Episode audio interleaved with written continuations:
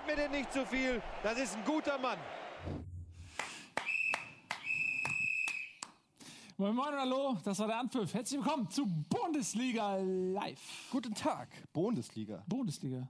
Was habe ich, was hab ich denn gesagt? Bundesliga habe ich gesagt. Ja, man, man, muss es sehr deutlich aussprechen, sonst kann man es verwechseln mit der Bundesliga. Das wäre ja eine Schande. Und Das ein, ja ein Markenrechtsskandal. Ja, das hat ja, Ja. mit Bundesliga nichts zu tun. Überhaupt nicht. Herzlich willkommen auch am Tresen, der die Welt bedeutet. Tobias Escher. Meine Damen und Herren. Wie versprochen haben wir, ihr, haben wir dir den Tisch ein bisschen abgesägt. Das ne? war sehr nett von euch. Aber wir haben erst nur einen Millimeter abgesägt. Ich wollte gerade sagen. Wir wussten nicht genau, Der wurde ja wirklich abgesägt. ja, das ist skandalös. Ich habe nämlich zwei Millimeter beantragt. Zwei Millimeter beantragt. That's what she said. Ey, Tobi, aber ich hab's dir gesagt, in ein, zwei Jahren ist die Ecke bei dir perfekt. Ja, warte mal ab. Wird richtig geil noch. Ne? Das muss organisch wachsen. Ja, man kann sich nicht alles auf einmal kaufen. Wir haben ja keine 6,7 Millionen Euro auf der Tasche. Weißt du, die man da einfach mal so.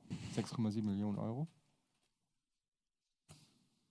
Ach, die schwarze Kasse. Das wird das Thema, äh, oder das wird ein Thema, da werden wir heute natürlich drüber reden. Ich bin heute, Nils, ich bin heute aus Frankfurt gekommen mit, dem, äh, mit dem Auto über die Autobahn, Radio Ja. gehört, weil äh, mein Handy über Nacht nicht ähm, geladen hat. Und im Radio, alle 20 Minuten, sag ich mal, war das große Thema DFB-Skandal. Und äh, es war aber immer im euch. Prinzip der gleiche Gut für euch. für euch. Ja, sonst wäre ja das äh, 1 zu 5 das Skandal, der Skandal gewesen.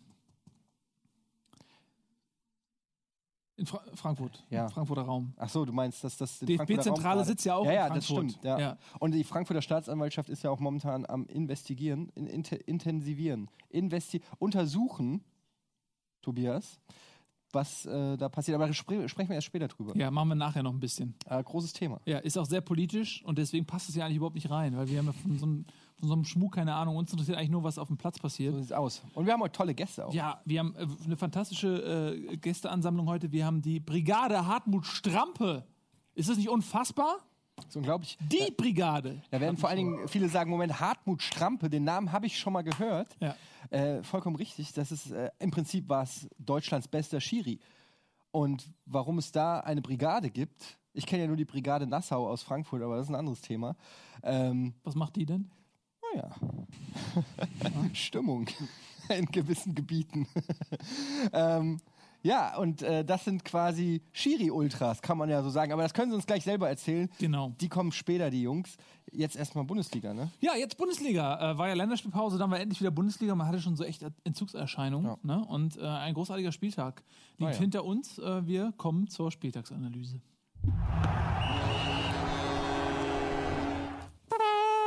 Auch direkt mal hier. Das ist eigentlich, was ist das eigentlich für ein, es ist eine Tröte aus dem Stadionblock. Das klingt ja auch ein bisschen wie ein Schiff, ne? Auf, auf Werder Bremen, ne? Das ist ja, die ja. Werder Bremen-Tröte, oder was? Der Gunnar steht da hinten und grinst, die können es gerade nicht sehen. Ja, ja ist sch- schön, dass er noch grinst. Äh, Werder Bremen. In äh, freudiger Ignoranz der Realität grinst der Werder-Fan hinter den Kulissen. Haben wir eigentlich mal hier äh, firmenintern so mal geguckt, wie die, äh, wie die Sympathien verteilt sind? Ich habe nämlich das Gefühl, Ich dass auch. Werder Bremen sehr stark ausgeprägt ist, ist über, bei uns. überrepräsentiert. Ähm, also wir haben tatsächlich drei, vier Bremen-Fans. Keine Ahnung, äh, wahrscheinlich kommt das daher, dass, dass die alle so aus dem, aus dem Hamburger Umland Mhm. alle kommen. Und da ist halt auch viel Bremen, ne? Weiß man nicht. Komisch, ja. Also, Oldenburg, Osnabrück oder was? Nee, Osnabrück nicht. Äh, Oldenburg und was da noch in der Ecke? Bremerhaven. Bremen, alle Bremen. aber die sind dann alle Bremer-Fans, ne? Ja. Ja. Naja, egal. Ähm, darüber wollen wir gar nicht zu lange reden. Wir wollen lieber über den Spieltag reden. Schauen wir mal an, was hatten wir für Partien. Äh, das Freitagsspiel, ja? Was war Mainz gegen Dortmund, ne? ja. 2-0. Hat Dortmund sich durchgesetzt. Guck ich doch direkt mal in den Kicktipp rein. Ich habe das, habe ich glaube ich auch getippt. Was hast du? Ja, stimmt. Was hast du getippt? Ich weiß es nicht mehr. Ich muss es kurz mal aufrufen. Aber ich habe ich hab ein gutes Gefühl, dass ich beim Kicktipp Na, äh, ganz, gut, ähm, ganz gut abschneide. warte mal, was habe ich denn da? Aber das habe ich auch vorher gesagt, dass ich einfach ein sehr guter Tipper bin. Oh, ich habe 3-2 getippt. Für Dortmund. Nee, Tippübersicht muss ich machen. Ich kann dir auch sagen, was du getippt hast. Wo sehe ich das denn? Ich sehe Also ich sag's dir. nicht. Ja? Du hast getippt 2-2. Siehst du? Ja, Also, schlecht. zwei Tore Dortmund, 100% richtig. Ja. So kann man es auch sehen. Aber hast du das Spiel gesehen auch? Freitag, äh, nee. War ein munteres Spielchen. Ja. Dortmund gewonnen, Mainz verloren. Und mehr gibt es eigentlich auch nicht. Das ist das, was, was am Ende was am Ende bleibt. hängen bleibt. Ja, ähm, ich habe äh, ich hab natürlich die Berichte gelesen und so auch aus Comunio-Interesse gesehen, dass Aubameyang an zwei Toren beteiligt war von Dortmund Ja, ähm, und dass er auch überragend gepunktet hat. Ähm, ja. ja, zwei hat er bekommen. Acht ich, ich habe gedacht, Aber- Mainz, Mainz ist, schlägt sich wackerer. Ja, na, was heißt, die haben sich doch wacker Ja, ganz gut geschlagen, ja, Dortmund aber ist ja äh, nach Bayern, sagen wir mal, auf, auf Platz 1 der Verfolger. Äh, von daher ist das, äh, hat Mainz sich schon nicht schlecht verkauft. Ähm, Reus hat mal wieder getroffen. Der steht ja so ein bisschen in der Kritik. Äh, was heißt in der Kritik? Aber er hat so ein bisschen Ladehemmung. Er ist noch nicht so wirklich da angekommen, wo er hin wollte. Gab es eine Situation, Elfmeter, ne? Äh, Aubameyang, normalerweise der Elfmeterschütze gewesen, jetzt in Abwesenheit von Reus, hat sich äh, Reus aber das Leder geschnappt und hat, Ach. Ja, und hat ihn prompt vergeigt. Beziehungsweise er war nicht so schlecht geschossen. Karius hat überragend gehalten, ähm, den ich übrigens bei Comunio Ich habe. wollte gerade sagen. Das ist- Hat ihn überragend gehalten. Aber äh, da frage ich mich immer so ein bisschen, wenn man das so beobachtet, ne, Tobi, da frage ich mich immer, da ist äh, der Aubameyang hat brillante Wochen hinter sich, immer getroffen, irgendwie neun Spiele, glaube ich, in Folge oder so. Er hätte jetzt mit dem äh, Tor, was er nicht geschossen hat, in Mainz den Rekord von Alofs brechen können, irgendwie mit zehn Toren hintereinander. Ich glaube, zehn war es. Man steinigt mich, wenn es acht waren. Und äh, dann kommt es zur Elfmetersituation. Er hat in den letzten Wochen die Elfmeter geschossen und auch verwandelt. Und jetzt kommt der Reus, der in einem kleinen Tief steckt. Der hat schon das 1-0 Vielleicht gerade geschossen deshalb. schnappt sich jetzt das Leder. Er hätte ja auch sagen können, ich schenke Aubameyang mal den Rekord, aber ist das auch so ein Hierarchieding? Also glaubst du, das ist auch so ein bisschen so, nee, geh mal zurück ins zweite Gleis, ich bin Marco Reus, ich habe meinen Vertrag verlängert in Dortmund, ich bin hier der Topstar, tschüss?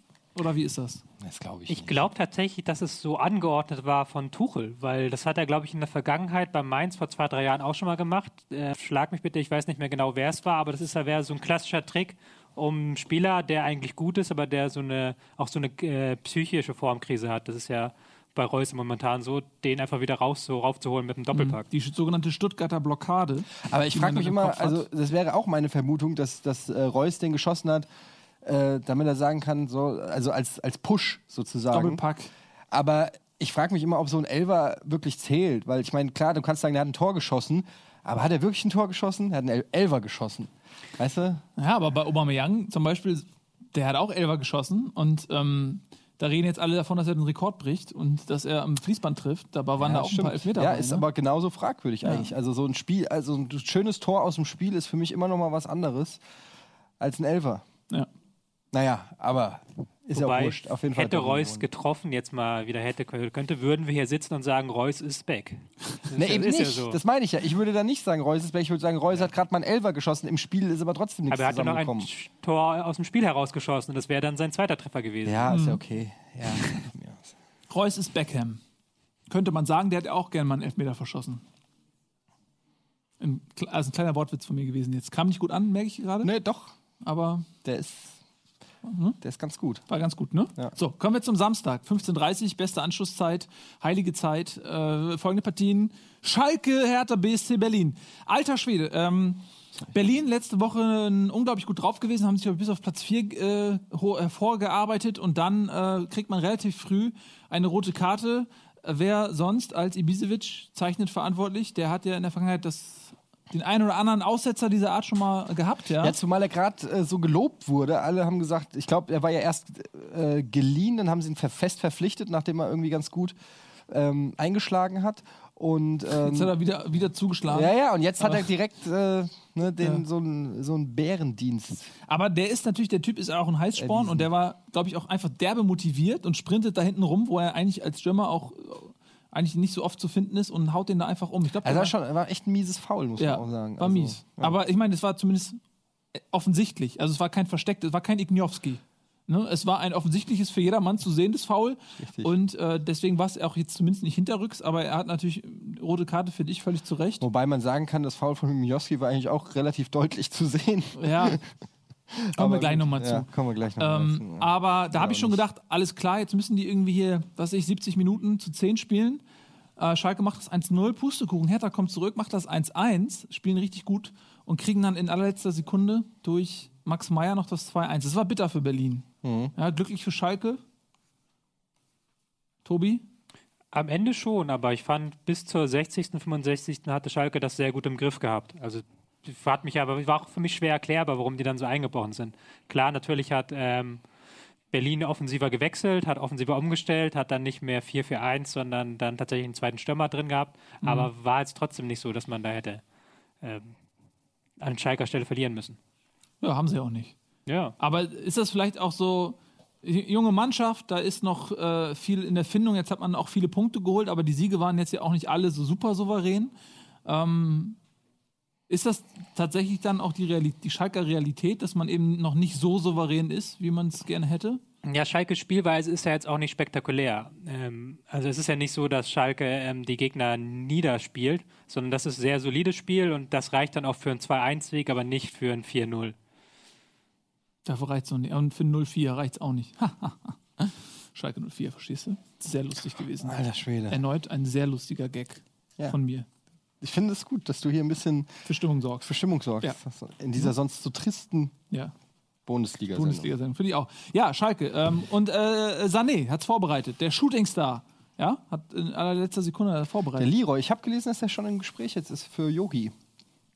Ja, jeder ist schnell im Gespräch bei Ja? Er ist natürlich, ähm, da können wir mal drüber reden, das finde ich sehr interessant, weil er ist äh, natürlich offiziell Stürmer und da denkt man sofort, Stürmer haben wir nicht. Aber wenn man ihn mal sieht, er ist äh, schnell, er ist eher schmächtig, er ist jetzt nicht so das Kopfballungeheuer, er ist jetzt eigentlich kein klassischer Strafraumstürmer. Äh, hat man nicht einen Typ wie Sané noch eher, sage ich mal, auf der Hinterhand? Sowas wie Reus, Schürle, das sind ja alles auch so schnelle. Ja, Schöle ist so ein bisschen. Jungs. Schöle ist so ein bisschen ne, im Formtief, hat jetzt auch, also bei Yogi darf er immer ran, aber in Wolfsburg wartet man immer noch Jogi auf. darf er immer ran. Ja, und in Wolfsburg äh, wartet man immer noch auf, ähm, ja, auf den Durchbruch. Durchbruch. Und äh, Reus ist auch nicht mehr der Allerjüngste. Also ich meine, klar, der ist noch Reus? jung im Saft, der ist Reus 27. Reus? Ja, so ein junger Bengel noch. Ja, aber ich meine, da muss man ja schon mal langsam jemanden ranführen an die Nationalmannschaft, der vielleicht, der wird jetzt nicht Stammspieler bei Yogi, aber der dann schon mal mittrainiert, so ein bisschen professionelles Nationalmannschaftsleben eingehaucht bekommt, könnte ich mir schon vorstellen, dass, wenn man das Potenzial sieht, dass man auch versucht, ähm, so die ganz Jungen so langsam schon mal da in die Bahn zu bringen. Sag doch mal, äh, Reus sech- 26 ist das. Ja, aber er wird jetzt 27. ist, wenn man 26 ist, wird man 27. nee, der wird jetzt, guck mal, der hat jetzt, äh, der ist Dezember hat er, glaube ich.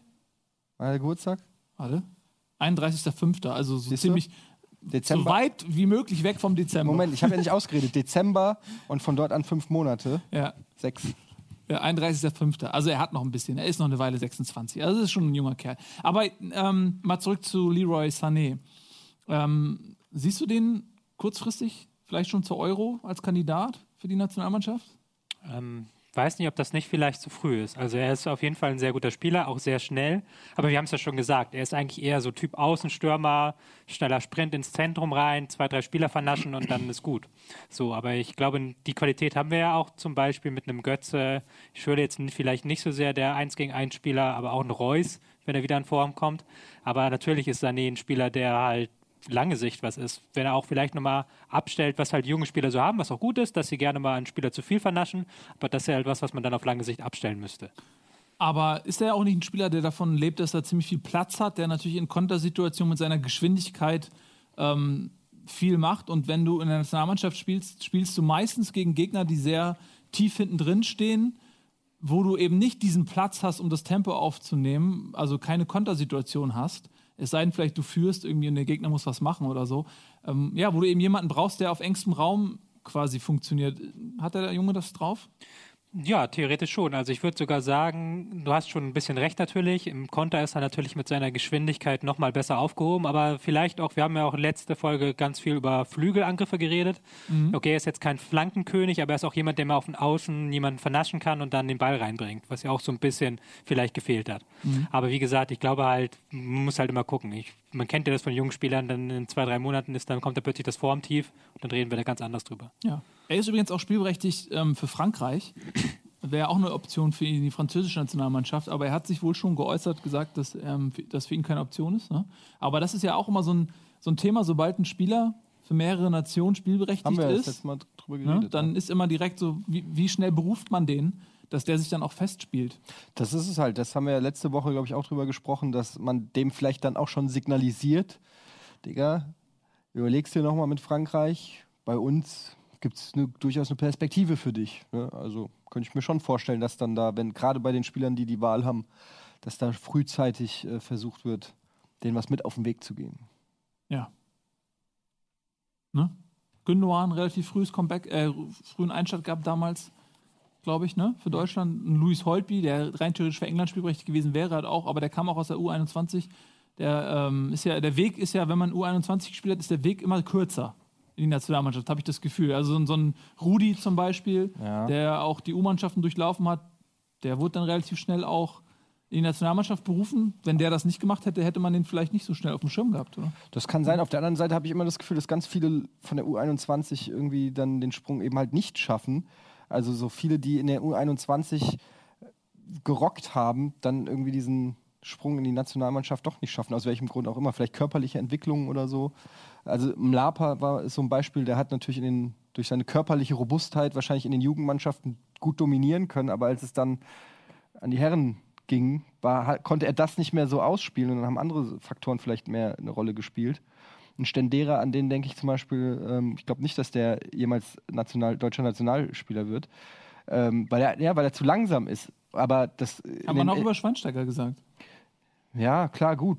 Aber ich glaube, der Fußball hat sich auch noch mal ein Stück weiterentwickelt. Ähm, theoretisch denkbar, musste aber auch dann auch echt so gut sein wie Schweinsteiger. Ja. Iniesta, Xavi, Und da ist zentralen Mittelfeld gibt's viele Leute, die ja, nicht so hast du vollkommen recht, aber okay, vielleicht bin ich auch momentan nicht in der besten Verfassung, Nee, um, um, doch. um über Eintracht-Spieler zu urteilen, aber ich denke, er ist, ich sehe ich ja bei der Eintracht ein bisschen, er ist ja jetzt schon in der Bundesliga, merke ich so, dass er so äh, an seine Grenzen kommt, was die Geschwindigkeit angeht, was Zweikampfverhalten geht. Wenn er dann nochmal einen Sprung macht, vielleicht, aber ich glaube, das ist einer von diesen Spielern, die in den, in den Jugendmannschaften das noch ausgleichen konnten. Da war er dann vielleicht so eine Art Schweinsteiger der U21, der U19 oder so, aber wenn es dann in den Profibereich gibt, da muss er sich dann halt auch mit anderen Kalibern messen. Aber ist auch erst 19, der Junge, ne? Das ich stimmt. weiß nicht, wie viel man äh, körperlich noch so Geschwindigkeit rausholen kann. Durch, aber eine gewisse Grundkonstitution nimmt man nun mal mit, aber der ist auch erst 19. Aber was, du wolltest was sagen, Tobi? Genau, das Problem ist aber, da denke ich auch, wenn du im Mittelfeld spielst und halt nicht der Schnellste bist, dann musst du halt präsent sein. Da musst du halt die Bälle fordern, da musst du halt so ein Xavi sein, der halt immer, immer nah am Ball dran ist. Und das fehlt bei Stendera noch so ein bisschen. Übrigens auch bei Joshua Kimmich, Kimmich der ein relativ ähnlicher Spielertyp da auch ist, was das angeht.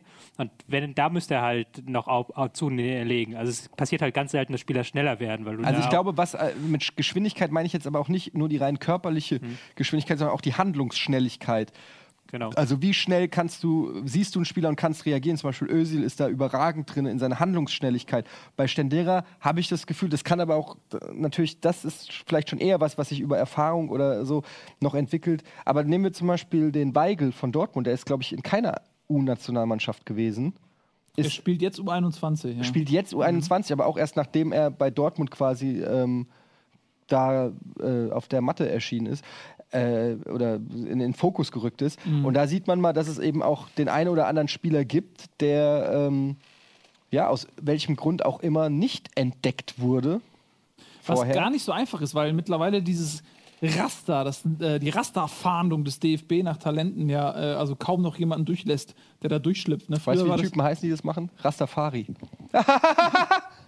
Wow, Mann. Hey, der, Ja. der Hannes hat gelacht, Alter. geht denn? ja. Sonst geh doch kurz hin und Ja, ist alles cool. Ich fand- Ähm, genau, ja, also früher gab es häufiger mal noch so Typen, die dann auch so im hohen Alter äh, so, so auf der Bühne geolaf Marschalt sind oder so. Äh, heute ist es nicht mehr ganz so einfach, übersehen zu werden, glaube Hm. ich. Äh, ich check gerade mal, ob der Junge. Wen jetzt? Der Weigel? Ja, Der Weigel doch. hat seit U19, U19, U20 ja. und Ah, U21. fuck you. Man musst du Ja. immer, äh, musst du deinen Transfermarkt immer nehmen, um mich zu diskreditieren. Nee, ich wollte es, mich hat es selber interessiert, weil ich konnte es irgendwie gar nicht glauben, dass, dass der nicht U gespielt hat, aber er hat U gespielt. Wobei U19 ja, aber, aber auch spät wenig, ist. ne? Also Ja. vier Spiele U19, Sieben, zwei 20. Spiele U21. Ja, also das sind natürlich auch jetzt nicht, wenn du gut, wenn du ein großes Turnier spielst oder so oder Quali, okay, aber ist ja auch oft so bei den U-Mannschaften, dass die gar nicht so viele Spiele haben, bevor du dann aus dem Jahrgang rausrutscht. Ähm, Aber ich glaube, der war trotzdem kein Stammspieler in den U-Nationalmannschaften, weil ich habe ja. die äh, U19 und so WM gesehen und da war, ist der mir zumindest nicht im Gedächtnis, was jetzt auch nicht viel heißt. Aber Ja. ich glaube, wir müssen gut. mal weitermachen. ja, wir machen ein bisschen weiter. Äh, Wolfsburg gegen Hoffenheim 4 zu 2. Ja, ähm, starkes Spiel von Julian Draxler. Ja, ähm, 2-0 geführt, Hoffenheim kam zurück, dann hat Wolfsburg noch zwei Tore gemacht. Tobi, wie, wie schätzt du Draxler ein? Der hatte ja auch so ein bisschen Anfangsschwierigkeiten, aber ist jetzt kein zweiter Schürle. Nee, das auf jeden Fall nicht. Ähm, passt auch eigentlich sehr gut, finde ich. Draxler auf links und dann Dost in der Mitte. Hat man ja auch gesehen so. Denn Draxler ähm, vernascht auf links den Gegenspieler, schlägt die Flanke rein und Dost äh, köpft die rein. Draxler ist ja noch einer der wenigen deutschen Spieler, die wirklich erfolgsstabil ähm, Flanken schlagen können. Und das hat er gemacht und das ähm, fand ich sehr stark und das hat auch gepasst. Hat man ja auch gemerkt, dass Kadaraman ist ja gar nicht mit ihm klargekommen und wurde ja schon ausgewechselt nach 20 Minuten. Höchststrafe. Draxler habe ich mir geholt, ne? Ja, habe ich gesehen. Wen verkaufst du denn dafür? Ich habe alle, alle Frankfurter Spieler verkauft. Hast schon verkauft. Ja. Alle Frankfurter Spieler verkauft und dafür Max Meyer und Julian Draxler geholt. Gut. Ex-Schalker, nee, Schalker und Ex-Schalker. Ja, äh, Wolfsburg, ne, die äh, wollen oben dabei sein. Kaderabek, ich Ja? habe es gerade falsch gesagt, Entschuldigung. Kadara- Kadaraman ist Ging alles wie so 96. Schokoriegel mit Karamell irgendwie so ein bisschen, ne? Aber gut, ähm, kommen wir zum nächsten Spiel, was ähm, eines der intensivsten, hochwertigsten Spiele aller Zeiten gewesen ist. HSV gegen äh, Leverkusen ist echt, hat sich zu einem Spiel entwickelt, wo richtig Feuer drin ist. Dadurch, dass die Clubs äh, ständig Spieler hin und her transferieren. Ähm, meistens die guten Jungen vom HSV nach Leverkusen und die etwas älteren Aussortierten von Leverkusen ähm, zum HSV. Der Trainer auch schon bei beiden Vereinen gewesen, beim HSV sogar zweimal. Ähm, da ist immer im Vorfeld richtig Feuer drin mittlerweile. Äh, Shalanoglu natürlich, äh, ein Tar. Son ist jetzt nicht mehr. War ja in Leverkusen. Chalanoglu nicht auf der Bank? Er saß auf der Bank. Ja, dann haben sie ihn noch vor die Nordkurve zum Warmmachen geschickt, um dann zu bemerken, dass das so keine so gute Idee ist, haben ihn dann zurückbeordert auf die andere Seite. Ähm, gut, das sind so die kleinen Episoden, aber zum Darf Spiel er sich selbst, nicht selber aussuchen, wo er sich warm macht? Nee, darf er Die nicht. sagen ihm, wo er sich warm machen soll. Ja, gi- es ist alles reguliert. Äh, beim Fußball gibt es keine Zufälle. Aber es ist natürlich saudämlich, in so einer Situation ähm, jemanden vor die Nordkurve, also vor die Fankurve zu schicken. Aber gut. Ähm, Spiel selbst, ja, war super intensiv. Also das äh, unglaublich viele Fouls wieder, viele gelbe Karten auch. Ähm, 0-0, ein Punkt, glaube ich, mit dem der HSV leben kann. Für Leverkusen ist es fast ein bisschen wenig. Die haben in den letzten Wochen ähm, na gut, jetzt hatten sie sieben Punkte zuvor aus drei Spielen, glaube ich. Da haben sie sich ein bisschen berappelt, aber so richtig da, wo sie stehen wollen, stehen sie noch nicht. Nee, äh, hätten auch vielleicht ein Tor machen können, aber es war jetzt, wie du gesagt hast, war ein sehr mittelfeldlastiges Spiel mit vielen Zweikämpfen, beide sehr auf Pressing aus, dadurch halt immer direkte Zuordnung, immer gib ihn immer rauf. Ähm, aber Leverkusen hat halt das große Problem Chancenverwertung einfach.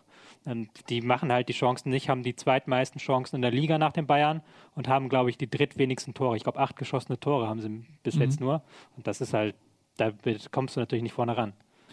Ganz kurz mal ähm, zum HSV, jetzt nicht, weil ich irgendwie emotional befangen wäre, sondern ähm, weil es interessant ist, wie schätzt du die Mannschaft ein? Weil man hat quasi Punkte geholt gegen Stuttgart, als die in der Krise waren. Man hat Punkte geholt gegen Gladbach, als die in der Krise waren.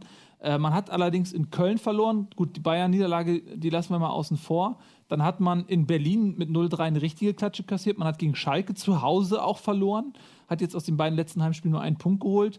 Äh, man sieht jetzt in der Tabelle elf Punkte so. Das sieht jetzt erstmal ganz okay aus. Das sieht man hier gar nicht. Nicht, nicht akut super bedrohlich, aber ähm, wie schätzt du die Mannschaft ein? Stärker als ich erwartet habe. Ähm, ich habe sie eigentlich als Abstiegskandidaten gesehen, weil die Ergebnisse äh, Anfang vor der Saison sehr schwach waren und dann gegen Bayern auch ein sehr schwaches Spiel. Aber ich finde, sie steigern sich immer weiter. War wieder ein sehr gutes Pressing, machen halt nicht viel anders als die meisten Teams, so 4-2-3-1, das so noch ein bisschen in Richtung 4-3-3 geht. Schnelle Konter, Mittelfeldpressing, das ist halt nichts Besonderes, aber es wird halt sehr ähm, routiniert und sehr gut gemacht. Und jetzt mit Hand haben sie halt einen sehr guten Transfer gemacht, haben einfach nochmal ein richtig schönes Mittelfelddreieck damit jetzt kreiert. Und das ist jetzt so, deswegen, ich hätte jetzt eigentlich gesagt, eigentlich müssten sie weiter nach vorne kommen, aber jetzt fällt der Hand, glaube ich, zwei, drei Wochen aus, Ja, mit Muskelfaserriss. Muskelfaserriss. Ähm, da kommt man ja auch dann nicht sofort wieder, wie die Erfahrung zeigt. Da braucht man ja auch dann zwei, drei Wochen, um wieder Ah, Form Jürgen Klinsmann gewonnen. bei der Europameisterschaft äh, 96. Äh, Da packst du die alten Muskelfaserriss in der. Vorrunde und äh, war dann äh, zu den wichtigen Spielen am Ende wieder da. Also es geht. Vielleicht war es kein echt, was, vielleicht war es vorgetäuschter Muskelfaserriss. Ja. Gibt's. Ein Diverriss. Hat meine Freundin immer gemacht. Gut. Ähm, ja, also ohne Hand wird schwer, ne? Die, die Lücke. Wird schwerer auf jeden Fall, weil er schwer- war Zumindest sehr für gut, Stuttgart. Ja. Kein Stuttgart-Spiel gesehen? War es nicht ein Ach, Handspiel? ja, gut. Tor? Du- für Hannover. das war jetzt Hannover. war Hannover. Gegen Okay. Köln. Fuck, aber der Shit. Gag ist trotzdem ganz Der gut. Gag Ohne Hand wird's trotzdem- schwer. Versteht ja, ihr? Ja, ja. Weil das ein Handtor Hat war. Potenzial. Können wir gleich nochmal machen, wenn wir Von beim, Andreasen war beim, das, ne? ja, beim passenden Spiel sind. Drecksau. Wer hat die? Andreasen? Den hat der Schanze hat die. Weiß ich nicht. Fuck it. Mal kommen wir gleich. Lass erstmal kurz äh, die ähm, Sehr interessante HSV-Analyse zu Ende bringen, Tobi. Ähm, aber siehst du, siehst du den Verein am Ende der Saison nicht auf dem Abstiegsplatz? Momentan nicht, aber die Saison ist natürlich lang. Ähm, muss man jetzt erstmal sehen. Kann natürlich sein, wenn man jetzt die nächsten zwei Spiele ohne Hand verliert, dann ist das wieder so eine Hamburger Negativspirale, die ja hier immer extremer ist als an anderen Orten, sagen wir es mal so. Tja. Und man hat Probleme, Chancen zu kreieren. Ja, gut, okay. Das ist aber fast schon erwartbar gewesen, wenn man halt sieht, das haben die meisten Teams in der Liga haben die Probleme, die so ein 4-2-3-1 spielen, weil es halt auch sehr auf Defensive äh, getrimmt ist, sehr auf gutes Stehen und man halt relativ wenig Optionen auch im offensiven Zentrum hat. Meistens nur eine. Und wenn dann Hand auch noch jetzt verletzt war, nachdem er verletzt war, hatte man dann gar nichts mehr, wo man an, was man anspielen konnte. Und das hat mich dann jetzt nicht so sehr verwundert. Aber es genügt ja meistens heutzutage, defensiv gut zu stehen. Und das tun sie. Traurig. Ja, gut. Das war früher Griechenland 2004 Europameister geworden. Mit äh, der Taktik hinten sicher stehen und vorne Charisteas. Ja, das hätte Lasogga sein können, aber ist er noch nicht so wirklich. Na gut, äh, Augsburg gegen Darmstadt 98. Äh, was ist da eigentlich los? Äh, Augsburg haben wir vor, vor der Saison auch schon so ein bisschen überlegt, das könnte ein Problemkind werden, ähm, weil durch die Euroleague natürlich eine Belastung reinkommt, weil die sich jetzt auch nicht so großartig verstärkt haben. Mit Baba auch äh, einen wichtigen Spieler verloren auf der Linksverteidigerposition. Ähm, und Darmstadt, die gerade irgendwie on fire sind. Ähm, das Phänomen der Liga. Ja, also Darmstadt ist natürlich enorm äh, unbequem zu spielen. Das ist eine absolute Kämpfertruppe, aber wenn man sich mal so den Kader anguckt von Darmstadt, dann wird man auch feststellen, das sind jetzt auch keine, also man sagt immer, die sind jetzt neu in der Bundesliga, für den Verein stimmt das, aber die Spieler, die da auf dem Feld sind, die bringen schon einiges an Erfahrung mit. Das sind eigentlich eher größtenteils große Haudegen. Das ist jetzt nicht so eine Truppe wie, weiß ich nicht, andere Vereine, die da lauter Jugendnationalspieler auf dem Feld haben, sondern das sind halt schon Leute, die auch wissen, wie vielleicht das Fuß, wie Fußball funktioniert und die kämpfen, die kratzen, die beißen. Das ist für viele Vereine unangenehm zu spielen. Die sind sich auch für nichts zu schade und ähm, ja, das ist äh, ein bisschen ähnlich wie bei Ingolstadt, wobei die spielerisch, glaube ich, noch ein bisschen stärker sind, aber ähm, ja, spricht für sich, dass sie die Nummer eins in Hessen sind, ne? Wer hätte das gedacht mit, dem, mit dem Etat? Aber es ist oft so. Also letztes Jahr war es Paderborn. Jedes Jahr im Prinzip gibt es einen Aufsteiger, der äh, augenscheinlich von der Euphorie getrieben in der Tabelle nach oben marschiert. Am Ende der Saison wird es dann trotzdem eng werden. Äh, siehst du diese Geschichte sich wiederholen bei Darmstadt oder kann man sowas über die Saison halten? Schwere Frage. Also die Statistiken sind immer noch so, das, das erzählen wir ja jede Woche hier, Ja. kein Ballbesitz, wenig Chancen, ähm, sehr schwache Passgenauigkeit, aber sie kommen damit halt durch. Ja. Ähm, sie spielen halt sehr viele Pässe direkt nach vorne und das klappt. Ähm, jetzt haben sie auch noch Standards entdeckt, womit sie ja letzte Saison eigentlich aufgestiegen sind. Diese Saison, glaube ich, erst ein Tor nach Standard, am Wochenende gleich zwei. Ähm, aber ich glaube schon noch, dass da muss irgendwann noch der Einbruch kommen, auch wenn der, die Euphorie weg ist und wenn dann vielleicht mal ein paar Gegner nicht mehr den Fehler machen, da das Pressing durchziehen zu wollen gegen eine Mannschaft, die überhaupt nicht sich pressen lässt, weil sie halt den Ball sofort nach vorne bolzen. Ich glaube, dann wird es nochmal ein, zwei Niederlagen geben, auf jeden Fall. Vielleicht verletzt sich der ein oder andere Schlüsselspieler, ein Heller, vielleicht ähm, Wagner, die Tormaschine. spielen jetzt demnächst, äh, ich glaube, übernächstes Spiel oder über, also in zwei, in zwei Wochen, glaube ich, gegen die Eintracht. Ein spannendes Spiel. Ist ja äh, Darmstadt ungefähr, weiß ich nicht, 15 Kilometer, noch nicht mal. Also Aber es ist auch ein interessantes Derby. Es ist auch immer schön, wenn es Derbys gibt. Oder? Ja. Ist das ein feuriges Derby? Also, ich meine, Frankfurt-Offenbach weiß man, da geht es Ja. heiß her, aber ist Frankfurt-Darmstadt auch ein echtes Derby so? also jetzt kein keins was wo man sich Angst wo man Angst haben muss wegen Gewalt oder so ich glaube dass äh, man auch allein weil weil äh, weil man das gar nicht also man hat Darmstadt immer die Daumen gedrückt weil die so weit weg waren genau wie beim FSV da gibt es auch eher eine Fanfreundschaft als eine Feindschaft weil man sagt okay wir sind alles Frankfurter Jungs aber ähm, auch weil man sie nicht so richtig ernst genommen hat. Die Frankfurt, Frankfurt war immer jahrelang die Nummer eins äh, in Hessen und äh, da da gab es keine Konkurrenz im Prinzip. Deshalb äh, ne, äh, ist da jetzt nicht so ein ausgeprägtes, äh, so ein ausgeprägter Derby-Charakter, aber ich glaube schon, dass das ein geiles Spiel wird. Also dass da, ähm, dass da sich jeder Frankfurter und jeder Darmstädter drauf freut, äh, Darmstädter drauf freut. Ich, weil ich meine, das Einzuggebiet von der Frankfurter Eintracht ist natürlich Rhein-Main-Gebiet und ich glaube, dass viele Leute, die früher vielleicht in Darmstadt gewohnt haben oder so und Bundesliga-Fußball sehen wollten, dass sie auch Eintracht-Fans sind. Also ich glaube, es gibt viele Eintracht-Fans auch in Darmstadt. Und jetzt sind die wahrscheinlich stolz, dass die eigene Stadt da was reißt. Also es wird, glaube ich, kein Risikospiel, aber es wird schon, es schon heiß hergehen. Sind auch, äh, ich meine, Heller, Rosenthal, beides Ex-Eintracht-Spieler. Ähm, ich glaube, dass da viele Freundschaften unter den Spielern und Bekanntschaften bestehen und zwischen den Funktionären und so. Wird, glaube ich, so ein bisschen, jetzt von der Distanz nicht, aber so wie du gesagt hast, HSV und Leverkusen, da kennen sich gewisse Leute und Ex-Spieler da und so. Sorgt immer für ein bisschen Reibung. Ja. Aber ich es wird geil. Ich freue mich darauf. Ja. Wobei die, die, die, das Zündungspotenzial, was der Chalanoglu-Transfer so da reingebracht hat, das fehlt da natürlich so ein bisschen. Ja, das stimmt. Ähm, ja, äh, kommen wir zum nächsten Spiel. Obwohl, wollen wir noch kurz über Augsburg reden? Komm, lass uns noch ganz kurz über Augsburg reden. Keine Zeit? Oh, schneller, sagt der hier, äh, der Gunnar.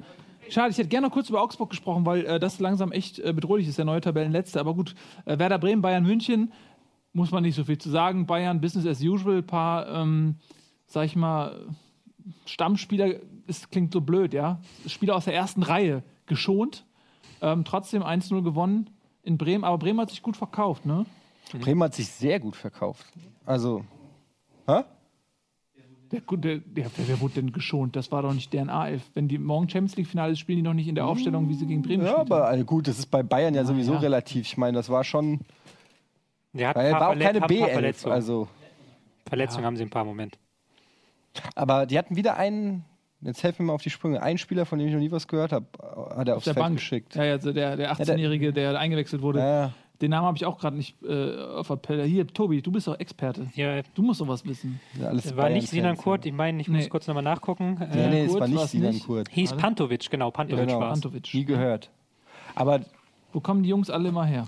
naja, gut, die Bayern haben ja auch ganz gute Spieler in den, in den. Jugendmannschaften. Aber ne? das geht auch immer schnell da. Äh, ein, ein Gaudino zum Beispiel, ein Scholl, die wurden auch in den Vorbereitungen teilweise dann schon als Nationalspieler gehandelt und äh, jetzt trainieren sie mit Amateuren oder so. Julian Green, wobei der ist ja beim HSV. Ja, Green ist ein anderes Beispiel. Aber es gibt ja immer wieder viele junge Leute.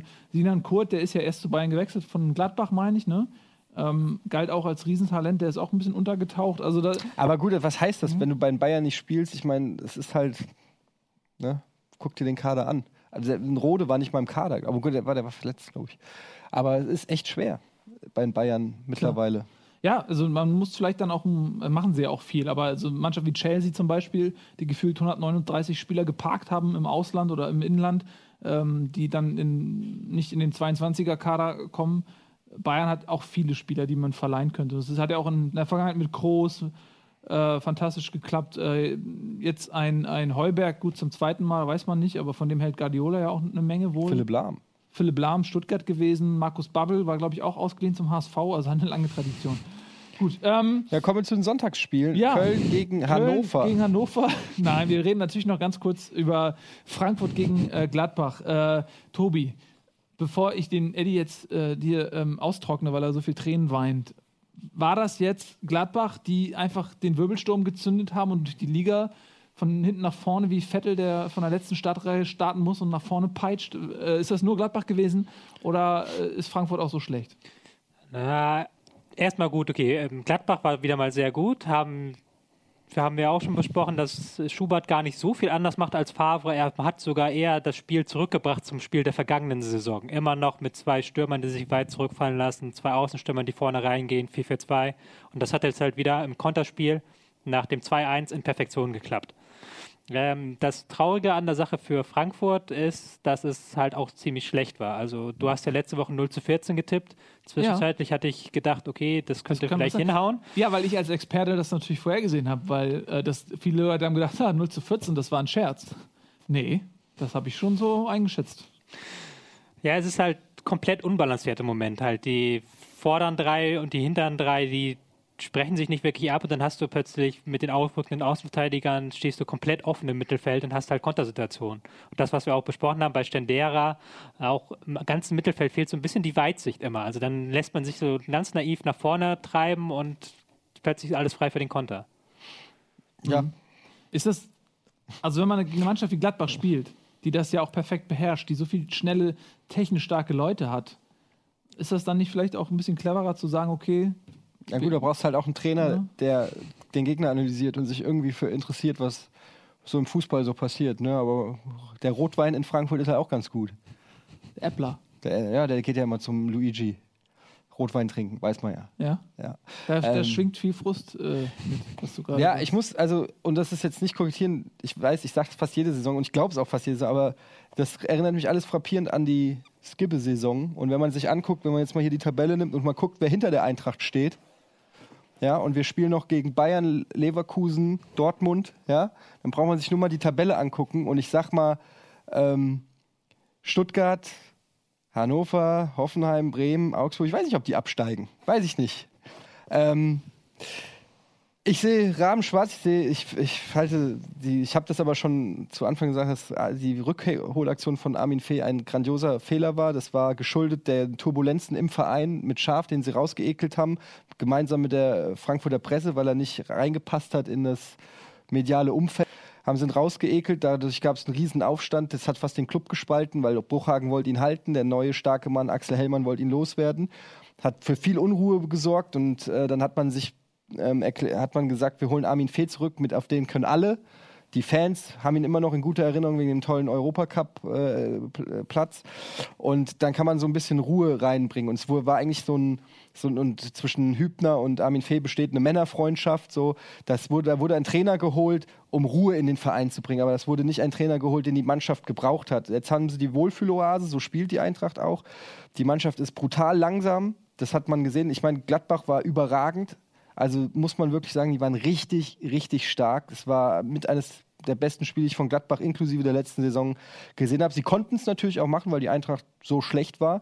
Aber ähm, also was ein Dahut zum Beispiel da abgeliefert hat mit 19 Jahren und wie gesagt, der ist genauso alt wie Stendera, spielt die gleiche Position. Hat andere Mitspieler. Hat andere Mitspieler, hat aber auch eine andere Geschwindigkeit, hat ein anderes Zweikampfverhalten. Also wie der, wie der manche Eintracht-Spieler da den Gegner hinterher traben und begleiten, das war schon eine Frechheit nach dem Ingolstadt-Spiel. Also es ist schon ziemlich bitter. Sie sind langsam. Sie haben mit Reinhardt, mit, mit Stendera, mit Hasebe ähm, ein Mittelfeld, das sehr langsam ist. Sie haben mit Otschipka und äh, Chandler haben sie langsame Spieler oder ein Injowski, der technisch leider äh, nicht so beschlagen ist. Sie haben zwar vorne mit Seferovic und Castanios haben sie schnelle Stürmer, aber was bringen dir zwei schnelle Stürmer, wenn der Rest der Mannschaft, auch ein Alex Meyer, ist ja in der Regel eher unbeteiligt am Spiel. Ähm, also ich sehe da echt schwarz. Sie haben die zwei Schwachstellen, die jeder ausgemacht hat letzte Saison, das war linkes Mittelfeld und rechte Verteidigerpositionen sind die einzigen Positionen im Prinzip, wo sie nichts gemacht haben, haben noch Inui verkauft auf links und jetzt sagt ein Fee ernsthaft, ja, er kann ja nicht äh, 4-2-3-1 spielen, weil er nur Eigner als Außenstürmer hat und für links hat er keinen. Ja, was soll man dazu sagen? Jetzt sind sie verdonnert, die Raute zu spielen und ähm, dafür haben sie nicht das Spielerpotenzial. Ich sag's wird und durch dieses ganze, was ich jetzt gesagt habe, diese Politik bei der Verpflichtung von Fee, Fee kann nicht mehr zurücktreten, dann kriegt er nie wieder einen Job in der Bundesliga nach der Ja, er wollte ja nach dem HSV-Engagement schon keinen Job mehr in der Bundesliga. Ja, also- Hat er erst- erstaunlich viele Jobs in der Bundesliga gehabt. Ja, also ich Ja. bin mal gespannt. Ich könnte mir vorstellen, dass das, äh, also ich würde wetten auf die Eintracht. Das kann man eine gute Quote Na kriegen. gut, äh, wollen wir es nicht hoffen. Aber äh, gut, jetzt hast du mal so ein bisschen dein, Ja, dein, dein Herz Jetzt äh, offengelegt. Ihr Aber ja. äh, gut, dann äh, Ignowski brauchen wir gleich. Vielleicht noch ganz kurz, wird er gesperrt, äh, hat quasi einem Gegenspieler einfach äh, Raphael auf den Fuß getreten. Also eigentlich, normalerweise, Schiedsrichter hat es nicht gesehen. Aber er hat ihn auch provoziert. Ist irgendwas, sieht man, man kann Ja, ja, natürlich slippen, ist was, irgendwas wahr. Aber ne? Also, normalerweise du trittst nicht einfach so werden, auf die oder? Füße. Also ne, ist eigentlich so Regelschi jetzt nicht gesehen. Tätigkeit, auch wenn es Quatsch war. Er hat ihn jetzt nicht verletzt oder so. Es war einfach doof. Aber eigentlich müsste er ein, zwei Spiele gesperrt werden. Ne? Ja, die Regularien sind so, wenn der Schiedsrichter nichts, wenn der ähm, Schiedsrichter nichts äh, gesehen hat, dann kann er gesperrt werden. Wenn der Schiedsrichter es gesehen hat und nichts entschieden hat, dann kann er nicht gesperrt werden. Aber hier kann er gesperrt werden. Genau. Es ist eh so ein bisschen der Spieltag der Fehlentscheidung. Gerade haben wir gar nicht angesprochen. Ähm, Wiedwald, Torwart von Werder Bremen, hat Lewandowski auch mal so richtig abgeschlachtet. Ähm, die, die Spuren der Stollen haben sich tief in den Oberschenkel gegraben. Ähm, das war mal ein tausendprozentiger Elfmeter. Ähm, ja, wir, kommen nicht- ja, wir kommen ja jetzt noch zu Ne? zwei Spielen, wo Wurde es auch nochmal. Dann kommen wir natürlich jetzt zum Spiel mit der größten Fehlentscheidung des Spieltags. Köln gegen Hannover 96. Köln eigentlich gutes Spiel gemacht. Und dann kommt Leon Andreasen und baggert den Ball mit dem Unterarm wie beim Volleyball ins Tor. Alle haben es gesehen, nur der Schiedsrichter nicht. Äh, ungläubige Gesichter. Äh, Trainer von Köln hat dem Schiri so seine Brille angeboten, demonstrativ. Und was sehr interessant war, ist, fand, die, fand ich die Reaktion von Andreasen, weil er wusste genau, was er gemacht hat. Und er war richtig so, er hat sich gar nicht freuen können. Er war so richtig bedröppelt. So, er wusste nicht so richtig, was ich machen soll. Und dann ist er ähm, zu Fronzek gelaufen. Ja, und hat sich so ein bisschen die Absolution geholt. Also man hat richtig gemerkt, okay, ich habe jetzt, alle haben es gesehen. Ich krieg, es ist schon 15.000 Mal passiert. Ich weiß genau, was passiert. Es wird nach dem Spiel durch die Presse gehen. Die Leute werden fragen, Andreasen, warum gibst du es nicht zu? Und er geht mit, einem, mit so einem gewissensgeplagten Schuljungen-Gesicht zu äh, Fronzek hin und redet so mit ihm. Und jeder weiß, okay, du sagst ihm gerade, was du gemacht hast und du gibst die Entscheidung, ob du es zugibst, den Trainer ab. Eigentlich ganz smart. Eigentlich ganz smart, aber ist er nicht sogar auch Kapitän Andreasen? Ich weiß es gar nicht. Also ist er. Aber er ist auf jeden Fall ein Führungsspieler. Christian, Ja. Christian Ne? Schulz, glaube ich. Ja, ähm, Führungsspieler und er gibt diese Verantwortung dem Trainer, er lastet es dem Trainer an, weil es ist für Hannover natürlich auch eine scheiß Situation. Es ist ein Verein, die stehen unten drin, die haben massiv Druck. Man weiß, dass das Spielerpotenzial wird die nicht mehr viel weiter nach oben tragen als da, wo sie jetzt sind. Letzte Saison war es so, ein Punkt kann entscheiden, ob du absteigst oder nicht. Und das waren jetzt zwei Punkte, die Hannover mehr, äh, mehr bekommen hat. Am Ende der Saison müssen wir mal schauen, wenn du Hannover diese zwei Punkte abziehst, ob sie die nicht vielleicht dann absteigen, ob das vielleicht einen Unterschied macht. Von daher ist es ja auch, Naja. da steckt ja auch mehr hinter als ein Andreasen, da steckt ja auch der komplette Verein hinter. Also da ist immer die Frage, ab, ab wann ist ein Spieler quasi. Ja, ein Spieler ist immer eigentlich zu Fairplay ver verpflichtet, egal wie die tabellarische, tabellarische Situation ist. Ob er dann die Größe hat, das zu machen, weiß ich nicht. Auf der anderen Seite hätte auch äh, hätte jeder gerade aufgrund dieser Konstellation ihm massiven Respekt gegeben und hätte gesagt, hier, alter Schwede, euer Verein ist scheiße, äh, äh, nicht, Entschuldigung, euer Verein steckt in der Scheiße ähm, und, und äh, trotzdem hast du die Hutzpe und das zuzugeben, finde ich, äh, da hätte man auch, zumindest als Spieler äh, und als Verein hätte man im Prinzip, in einer idealen Welt hätte man auch stolz drauf sein können, dass das in der Realität natürlich äh, die drei Punkte wichtiger sind, weil in ein paar Wochen fragt da keiner mehr dran, ist ja klar, aber ähm, ich, ich finde sowas geil. Hat Klose sowas nicht mal gemacht? Klose hat das sowas- gemacht. Und hat sogar einen Pre- hat er nicht irgendeinen Award dafür sogar gekriegt? Äh, den Andy Möller-Preis für Fair Play hat er bekommen. ja. Aber ich meine, das ist tatsächlich, das ist eine schwierige Situation. Der Verein ist Das ist eine Schwalbe, so ja, ein Vogel. ja, ne? so ein, so ein Friedensschwalbe ist das. Wirklich. Also, ich, ich finde das ganz schwer zu beurteilen. Natürlich ist man immer, aus unserer Perspektive sagt man so, ja, okay, das was eine unfaire Aktion. Aber auf der anderen Seite, das geht auch um die Existenz dieses Vereins. So. Ach komm, Alter, Martin Kind steckt da in der was Existenz des Vereins. naja, wenn Hannover absteigt. Ja und? Dann haben sie trotzdem einen Mäzen im Hinter also, wenn, fragen wir mal so, wenn Alex Meyer Ja. macht exakt das gleiche Ja. wie, wie Dings. Er geht, nicht, er geht zum Schiedsrichter, dadurch steigt Ja. die Eintracht ab. Würdest du trotzdem sagen, Ey, es ist der neunte. Spieltag, Nils. Das weiß man überhaupt nicht, ob die deswegen absteigen. Nein, aber wenn es am letzten sein. Spieltag wäre, wär, würde ich ihm persönlich den Kopf abtrennen, wenn er es nicht zugeben würde. Am neunten Spieltag würde ich sagen, ey, ist noch alles drin, es ist noch keiner abgestiegen am neunten Spieltag. So eng, die, die Tabelle ist so eng. Mit Eintracht steht schon ein Absteiger fest. Äh, Darmstadt höchstwahrscheinlich auch. Macht euch mal locker, kann man ruhig mal Fairplay walten lassen. Wäre es am 30. Spieltag, wäre es für mich noch mal was anderes gewesen. Da, kann, da könnte ich es eher verstehen. Ähm, ich kann aber auch verstehen, als Fan wäre es mir auch wahrscheinlich noch egaler. Ich, als Fan bin ich nicht verpflichtet, fair zu sein. Ich finde andere Vereine scheiße. Ich buh den Chiri aus, auch wenn er vielleicht eine richtige Entscheidung trifft, die mir trotzdem nicht schmeckt. Da habe ich eine andere Einstellung zu. Aber als Spieler ähm, wenn es so eindeutig ist, es gibt ja auch, es gibt ja auch Handspiele und es gibt Handspiele. Es gibt Sachen, da merkst du es nicht oder es prallt irgendwie ungünstig ab und du denkst, ich habe mich schon versucht und so. Aber in na dem gut, Fall das war eindeutig, ne? es war eindeutig und alle anderen Spieler stehen da rum und du spuckst allen ins Gesicht in dem Moment. Ich finde es schon ein bisschen schäbig. Ähm, Aber Ja, aber es ist halt Menschlich, so, aber schäbig. Ja, es ist, ist halt schwierig so. Ich meine, Henri hat das gemacht, hat Frankreich so ähm, quasi zur, was war's, Euro oder WM sogar, ich weiß gar nicht, War, glaube ich, EM. EM, ne? Äh, quasi gebaggert, äh, damals gegen Irland oder was? Nee, war, glaube ich, sogar WM, ja. WM sogar im, im Playoff-Spiel. Aber wir sind uns doch alle einig, dass wenn du es machst, also wenn du so wie Andreasen und Fronzek, du, du, du machst dieses Tor so und du weißt, dass es falsch war und du gibst es aber nicht zu, ähm, dann muss doch mindestens erlaubt sein, dass man in der Öffentlichkeit ihn Scheiße dafür Ja, findet, also, oder? ne, Also da sind wir uns doch einig. Man kann ihn ja nicht jetzt auch noch in Schutz nehmen und sagen, hast du gut gemacht, sondern dann muss er doch wenigstens ein bisschen auch einen Shitstorm Also man- kriegen, weil klar. sonst ist ja alles Wenn er keinen vor- Gegenwind mehr kriegt, dann, äh, dann gibt es auch in Zukunft nicht mehr den Anreiz zu sagen, okay, äh, ich, ich gebe zu, dass es Handspiel war. Ne? Aber es ist halt, die Diskussion ist immer so, das war jetzt sehr eindeutig, aber im Prinzip ist, wenn ich eine Schwalbe im Strafraum mache, ist das im Prinzip von der Herangehensweise, vom Gedankengut genau das gleiche wie dieses Baggern, weil du versuchst, äh, Punkte durch Betrug zu ergattern. absolut. Ja? So, und deswegen muss man eigentlich. Aber da ist dann, wo ist dann die Grenze? Ne?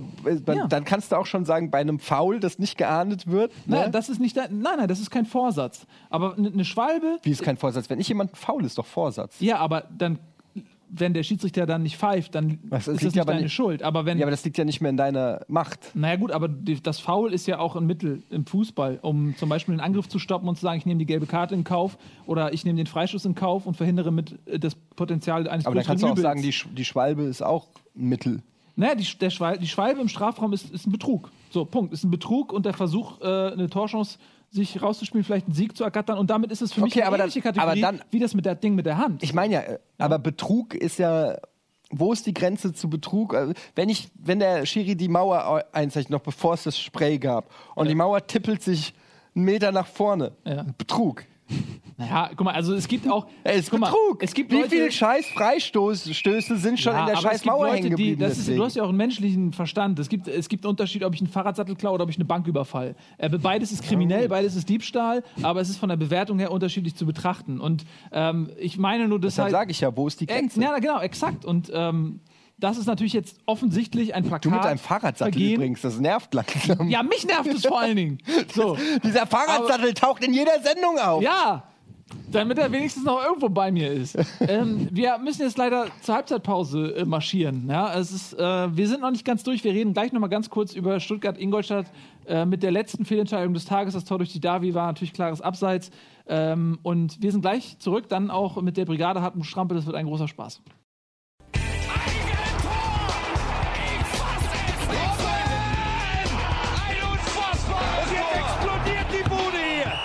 Kritisiert mir denn nicht zu viel. Das ist ein guter Mann. Sehr schön. Herzlich Hier, sch hier schreibt übrigens einer im Chat, Ja. äh, dass er glaubt, wo habe ich es denn? Jetzt habe ich es verblättert, sonst hätte ich auch seinen Namen vorlesen können, äh, dass er davon überzeugt ist, dass äh, Andreasen das nicht mit Absicht gemacht hat. Aber ist ja eigentlich fast auch egal. Ja, also es ist fast egal. Es ist, äh, wusste ja in dem Moment, was passiert Ja. ist. Das ändert ja eigentlich nichts an der, an der Tatsache, dass es einfach ein klares Handspiel war. Aber äh, gut, Sache. Ja. Lass uns äh, Andreas noch mal kurz äh, beiseite lassen und äh, damit erstmal noch an alle Neuankömmlinge. Schön, dass ihr da seid. Herzlich willkommen zur zweiten Halbzeit Bundesliga. Uns fehlt Stuttgart gegen Ingolstadt. Ähm, ja, Ingolstadt, gutes Spiel gemacht. Stuttgart nicht so verschwenderisch mit Chancen wie sonst und ein Tor, was nicht hätte zählen dürfen. Ja, Stuttgart ist so ein bisschen das, die, das entgegengesetzte. Ähm, am Anfang gute Leistung, keine Punkte. Jetzt wird Ja. die Leistung so langsam ein bisschen schwächer und sie holen die Punkte. Ähm, Ingolstadt hätte das Ding gewinnen können, meiner Meinung nach. Hatten ja auch einen Elfmeter ganz früh, der einer der schlechtesten Elfmeter war, den ich seit langem gesehen Ja. habe, muss man leider sagen. Was Also ist da los gewesen? ne? flach in die Mitte ist, kann man machen, aber dann sollte man zumindest ein bisschen den Ball anheben und nicht so zurückpassen. Aber gut, ähm, war aber wieder ein gutes Spiel an für sich von Ingolstadt. Wieder gutes Pressing, wie ich es hier jede Woche referiere. Ähm, und war auch ein sehr intensives Spiel. Genau, hat, war, war so ein bisschen ähnlich wie Leverkusen gegen Hamburg. Und, aber Stuttgart hat diesmal die von den drei Chancen, die sie hatten, eine gemacht und das war, hat dann gereicht. Hat gereicht. Wie siehst du jetzt so rückblickend auf den gesamten Spieltag? Was ist jetzt so für dich das Standout-Event? Was wäre jetzt so die Schlagzeile? Ja, Andreasen, gut. Da Ja. wären wir wieder bei dem Thema, dann dreht Gunnar durch, wenn wir damit wieder anfangen. Ja, Ähm, ähm, das können nee. wir nicht machen. Wieso das denn? So, ähm, würde ich jetzt sagen, es war so ein unspektakulärer Spieltag. War jetzt endlich mal zum ersten Mal dieser Saison ein Spieltag, wo die Großen, also Gladbach, Wolfsburg, Bayern, Dortmund, alle gewonnen haben. Das hatte man ja auch sonst nicht gehabt. Ja, und wenn man auf die Tabelle guckt, ne, also Bruch. Bruchhagen hat wie immer recht. Ne? Die ersten sechs Plätze, es gibt immer so ein, zwei Ausreißer, aber Leverkusen kommt da auch noch oben rein. Und dann äh, ja, ist wieder mal klar, wer die ersten fünf Plätze unter sich ausmacht und der Rest ist eng beieinander. Ja, so ist es. Aber gut, das hat die Bundesliga nicht exklusiv. Ne? Das ist ähm, in England die Top 4. Knackt man auch nicht mal eben Ja, so klar, vorbeigehen. die Champions ne? League Das Kohle ist, halt, Ja. Na gut, aber das ist ein Thema für eine andere Sendung, denn wir haben eh schon viel zu viel Zeit verplempert, äh, wenn man bedenkt, dass es eigentlich ein Thema gibt, über das man wunderbar stundenlang reden könnte. Ähm, der Spiegel hat es aufgegriffen. Der Spiegel hat es überhaupt erst gemacht. Ja, äh, hat es erst gemacht. Ne? Ihr seht das hier, das zerstörte Sommermärchen. Ähm, jetzt zerstören die uns das Sommermärchen. Nee, weißt du, was sie uns zerstören? Kaiser, den Kaiser Den zerstören. Kaiser sie uns. zerstören die uns auch. Mich erinnert das an eine, und da bin ich fast zum Aufgalopp schon bei einem Fazit, mich erinnert das an eine Simpsons-Folge.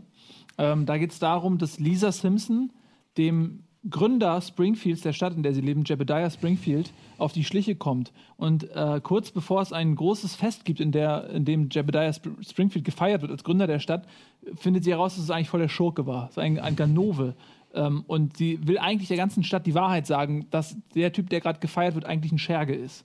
Und dann gibt es aber ein Gespräch und, und, und es wird die Frage aufgeworfen, ey, was erreichst du damit? Du nimmst den Leuten die komplette Freude an dem Fest, an dem Typen, an der Legende, an ihrer Stadt, dafür, dass du quasi an dessen Stelle die unangenehme Wahrheit setzt. Dann ist es zwar die Wahrheit, aber keiner hat Spaß dran. Und was ist eigentlich Mehrwert? Und so ein bisschen erinnert mich das an das Sommermärchen. Denn, Also äh, der Spiegel ist jetzt Lisa Simpson. ja, genau. Ja, ich versuche nur die Metapher zu So ist es. Ähm, ja, ja, schöne Metapher. So ein bisschen ist es so, Ja. oder? Ähm, es ist auf jeden Fall, natürlich sind wir da auch alle ein bisschen befangen, weil wir haben so schöne Erinnerungen an, an 2006, an die WM im eigenen Land und wollen uns das natürlich im Nachhinein nicht irgendwie madig machen lassen. Auf der anderen Seite muss ich ganz, also ich persönlich als Fan sag mir, äh, ja gut, also ob es jetzt wie die zustande gekommen ist, das macht mir im Nachhinein die schöne Zeit, die ich da hatte, nicht kaputt. Äh, Es wirft vielleicht im Nachhinein nicht so ganz so gutes Bild auf, auf den Kaiser. Aber gut, was willst du von, der, von dieser Bayern-Mischpoke erwarten? Ne? Dass die alle irgendwie korrupt sind, das ist doch klar. Ja. Tobi, du bist ähm, super im Thema. Kannst du noch ein bisschen erklären, was genau passiert ist? Ähm, es gibt zwei verschiedene Geschichten, die da ähm, bei dieser Geschichte mit reinspielen. Erst einmal gibt es diese Geschichte mit dieser schwarzen Kasse, die es bei dieser Bewerbung anscheinend gab. Also der ehemalige Adidas-Chef hat dem DFB 6,7 Millionen Euro geliehen, ohne dass das je irgendwo rauftaucht. Und das ist ähm, erfüllt theoretisch, wenn es so geschehen ist, den Tatbestand der Korruption. Dieses Geld wollte er dann aber kurz vor der WM wieder haben, sodass der DFB sich da zusammen mit der FIFA ein Konstrukt ausgedacht hat, von wegen, ja, wir machen irgendein Kulturding, das dann nachher nicht zustande gekommen ist und schicken dann das Geld irgendwie so rum, dass es am Ende wieder bei dem Adidas-Gründer landet. Das ist, diese, dieser Teil der Geschichte ist vom Spiegel belegt, das behaupten sie zumindest. Und ich kann mir nicht vorstellen, dass der Spiegel irgendwas da veröffentlicht, was sie in der Form nicht belegen können, weil dann ist der DFB sofort da und dann würde das Ding schon lange nicht mehr verkauft werden. Dann hätte der DFB sofort eine einstweilige Verfügung gemacht. Dieser Teil ist anscheinend belegt. Das Problem bei der Geschichte ist, dass, der, äh, dass da in dem Spiegelartikel auch noch sehr viel behauptet wird, dass eben dieses Geld dafür benutzt wurde, um Stimmen zu kaufen für die WM. Dafür gibt es aber bislang keine Belege, dass dieses Geld tatsächlich eingewendet, äh, eingesetzt wurde, um Stimmen zu kaufen. Und deswegen hat sich der Spiegel da so ein bisschen auf eine. Sie haben heute aber schon bekannt gegeben, dass sie das wohl auch beweisen können. Habe ich im Radio zumindest gehört, weil ähm, Ich weiß gar nicht, die Geschichte mit dem Kaufen, das steht auch nicht da drin. Also ich habe den Artikel ja auch gelesen und da ist dann sehr viel angeblich und sehr viele Rückschlüsse werden dann gezogen, noch sehr viele alte Geschichten werden dann wieder ausgepackt. Günter Das ist so- Netzer wird ange zitiert mit einem angeblichen Ausspruch, dass das Geld dafür benutzt wurde, um die vier Asiaten zu kaufen. Äh, Was natürlich Günter Netzer selbst dann vehement dementiert hat. Aber ja, das steht halt im Artikel. Ne? Ja, der DFB behauptet jetzt natürlich, sie haben von nichts gewusst. Ähm, das Geld wussten sie nicht, dass es das gibt, aber sie mussten zumindest eingestehen, dass es diese Zahlung an die FIFA gab. Das haben sie auch, das bestreiten sie gar nicht mehr. Und sie haben behauptet, dass das schon länger ermittelt wird in dem Ermittlungsausschuss. Wobei man da auch fragen kann, ob das dann tatsächlich so stimmt. Aber sie haben vor allen Dingen gesagt, es wurden nie Stimmen gekauft und es gibt keine Belege für den Stimmenkauf. Deswegen stehen da jetzt diese beiden Meinungen gegeneinander. Aber ich glaube, also ich meine, es wird jetzt wahrscheinlich auch nicht einfach so sein, dass da äh, Typ 1 ist, der für eine Stimme ist und er hat dann die Kohle auf seinem Konto und die ging von Niersbach Konto dahin oder von, weiß ich nicht, Franz Beckenbauers oder so, sondern es ist ja immer komplizierter. Das, das, das ist ja, äh, es läuft dann über unfassbar viele Strukturen, wie du es gerade gesagt hast, über Mittelsmänner, über was weiß ich nicht alles. Das ist natürlich auch dann nicht vielleicht so einfach zu beweisen. Aber ich, also ich meine, man weiß nicht, aber ich, ich halte es nicht jetzt für völlig ausgeschlossen, auch wenn man sich so anguckt, wie die FIFA drauf ist. Und klar, man denkt dann, ja, aber, das, aber wir doch nicht. Ja, aber ähm, ich, ich weiß nicht. Also ich könnte mir, könnte mir schon vorstellen, dass der Spiegel da was äh, ja, an die Öffentlichkeit karrt, was noch äh, eine lange Zeit uns beschäftigen wird. Wo jetzt äh, die Staatsanwaltschaft Frankfurt hat jetzt erstmal ähm, auch gesagt, da scheint irgendwas zu sein. Wir gucken uns das jetzt mal genauer an. Ähm, noch gilt es alles als Vermutung, noch ist nichts bewiesen.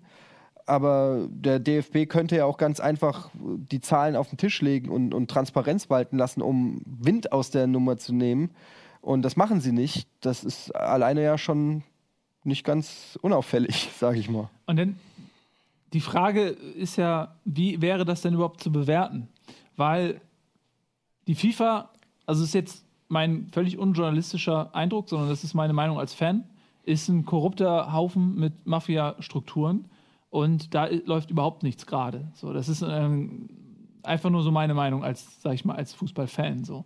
Ähm, und es ist ja auch naiv zu glauben, dass die Vergabe einer Weltmeisterschaft in den letzten 20 Jahren irgendwie sauber gelaufen wäre. Man hat immer den naiven Eindruck, wenn man jung ist, ähm, dass die Bewerbung mit den besten Unterlagen, mit den überzeugendsten Argumenten dann die WM auch bekommt. Und man konnte, glaube ich, als die WM 2000 vergeben wurde, noch sagen, okay, Deutschland erfüllt diese Kriterien. Äh, wir haben die WM lange nicht mehr gehabt, wir haben die Infrastruktur, wir haben die Kohle, wir haben die Begeisterung im Rücken, äh, die Bewerbung ist gut, wir, haben, wir können gut organisieren, wir können gut Bewerbung schreiben, wir haben äh, Claudia Schiffer. So, also man hat man gedacht, okay, das macht Sinn, dass wir die WM bekommen, weil wir es weil verdient haben. Ja? Ähm, wenn man sich jetzt anguckt, Katar und Russland, Russland mit Abstrichen, Katar aber zu 100 Prozent erfüllt nichts was man äh, ja, erwarten würde, ja wenn man sagt, äh, die bekommen die WM. Und, und das ist vielleicht dann auch in der Bewertung so ein bisschen anders, dass man denkt, okay, vielleicht haben wir auch Korruption betrieben, aber wir haben es ja irgendwie auch verdient. Die Frage ist halt immer, da müsste man ja auch den Begriff der Korruption genauer definieren. Also das Ding ist einfach, es ist wie in der Politik auch. Äh, da wird nicht einfach was gemacht, nur weil, weil da ein Idealist am Werk ist oder so, sondern äh, ständig geht es darum, ich mache was für dich, du machst was für mich. Was habe ich davon? Was hat mein Land davon? Was hat, was hat meine Wirtschaft davon? Es ist ständig ein, ein Hin und Her Schachern von irgendwelchen Sachen. Und ich glaube, dass es beim Fußball auch nicht anders ist, dass da und bei so einer WM, was da an Kohle steckt, was da für Bauunternehmen, für wirtschaftliche Zweige, was weiß ich, was da alles an zusammenkommt, an Interessensgebieten, die dann letztendlich äh, in der Summe dafür sorgen, dass sowas lukrativ ist für ein Land.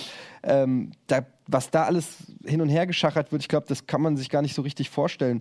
Und ähm, da geht es natürlich auch darum, ja, was, was, um Gefälligkeiten, um ähm, ja, ja 6,7 Millionen. Das, das ist eine Gefälligkeit, die könntest du mir auch mal angedeihen lassen. Ja. ja, das ist halt, die Frage ist, guck mal, wenn man jetzt, man sieht einen Reisebericht über irgendein Land, ich möchte es nicht weiter nennen, um es nicht zu beleidigen, aber da sagt man dann, okay, du musst immer Kohle dabei haben, um die Grenzposten zu bestechen. Oder wenn da sagt man so, ey, ich kenne Leute, die durch die Welt touren, die Weltenbummler sind, die sagen, okay, wenn du dahin fährst, muss immer ein bisschen Kohle, da läuft nichts ohne die, die kleine Korruption. Äh, ne? Und man nimmt das so hin. So. Und bei der FIFA ist es ehrlich gesagt, ist das nicht auch so ein Hinnehmen? Das ist ein korrupter Haufen. Ist, das sind die Spielregeln. Wenn du das nicht mitspielst, hast du gar nicht die Chance auf Naja, aber es ist halt wie immer, du darfst dich halt nicht erwischen lassen. Also du kannst ja korrupt sein, aber dann darfst du dich erwischen lassen. In dem Moment, wo du erwischt wirst, hat es natürlich auch Folgen. Sieht man ja jetzt bei der FIFA. Ähm, also ich glaube nicht, dass ein Sepp Blatter und wie sie alle heißen, dass die da jetzt äh, mit weißer Weste rausgehen. Das Image ist beschädigt, die Leute sollen abgesägt werden. Und wenn beim DFB, wenn da jetzt Sachen rauskommen, dann werden da natürlich auch Köpfe rollen und es wird ein äh, wird richtig negatives. Äh, aber was ist die Alternative? Wenn, stell mal also, folgendes Szenario. Ich, ich, will damit nur sagen, ich okay. glaube nicht, dass es konsequenzlos ist. Ja, okay, ist. aber pass auf, folgendes Szenario. Du hast Tobi, gleich. Du hast diese, äh, du hast die WM und du weißt, du kannst die WM nur kriegen, wenn du das Spiel mitspielst, sprich Korruption und Sonderzahlungen ähm, für die Leute, die ihre Stimmen sozusagen auf dem Marktplatz verschachern. Ähm, und dann hast du eigentlich, sag ich mal, vielleicht rechtschaffende Menschen, die sagen, okay, äh, ich spiele das Spiel mit und hole die WM nach Deutschland und das ist eben äh, die Regel, die da gilt und die spiele ich mit. Äh, auf der anderen Seite hätte man aber auch vielleicht sagen können, ey, ähm, das ist hier alles korrupt und ich gehe an die Öffentlichkeit als DFB und, und sage, ey Leute, diese Vergabe, die FIFA, der ganze Haufen ist korrupt. Wir als DFB, als äh, weltgrößter Sportverband mit sauberer Weste, machen bei dem Scheiß nicht mehr mit. Wir ziehen unser Team. Vielleicht hätte man sich vorher irgendwie mit Europäern ja. klar äh, werden können, dass man eine Allianz bildet. Wir ziehen uns aus diesem korrupten Scheiß zurück. Das man hätte das vielleicht 20 Jahre früher haben können, was man jetzt ja, hat. Das kannst du aber nur haben mit einem Leon Andreasen als Präsident. Als Präsident. Gut. Noch, hast du noch eine Antwort? Ähm, vielleicht nochmal da diesen Punkt aufzugreifen. Ähm, natürlich ist es korrupt, Korruption, aber man muss ja auch sehen, dass wir reden hier nicht von einem dritte Weltland, wir reden hier von der, äh, von der FIFA, die in der Schweiz sitzt und für die die Schweizer Gesetze gelten. Und um das sauber zu bekommen, braucht man halt solche Geschichten, wie sie der Spiegel hat. Deswegen finde ich es eine wichtige Geschichte. Auch weil damit jetzt nicht Niersbach dann äh, plötzlich FIFA-Präsident wird und er selber was am Stecken hat. Ist, da ist ja niemand mit geholfen. Ja. Wir bräuchte halt eine unabhängige Instanz, so zum Beispiel einen Schiedsrichter, der sich damit regeln könnte, der das regeln könnte. Das, ist eine, eine fantastische Überleitung. unfassbar ne? gut. Hast du das mit Absicht gemacht? Vielleicht, vielleicht Ja. gibt es da einen Ja. Schiedsrichter.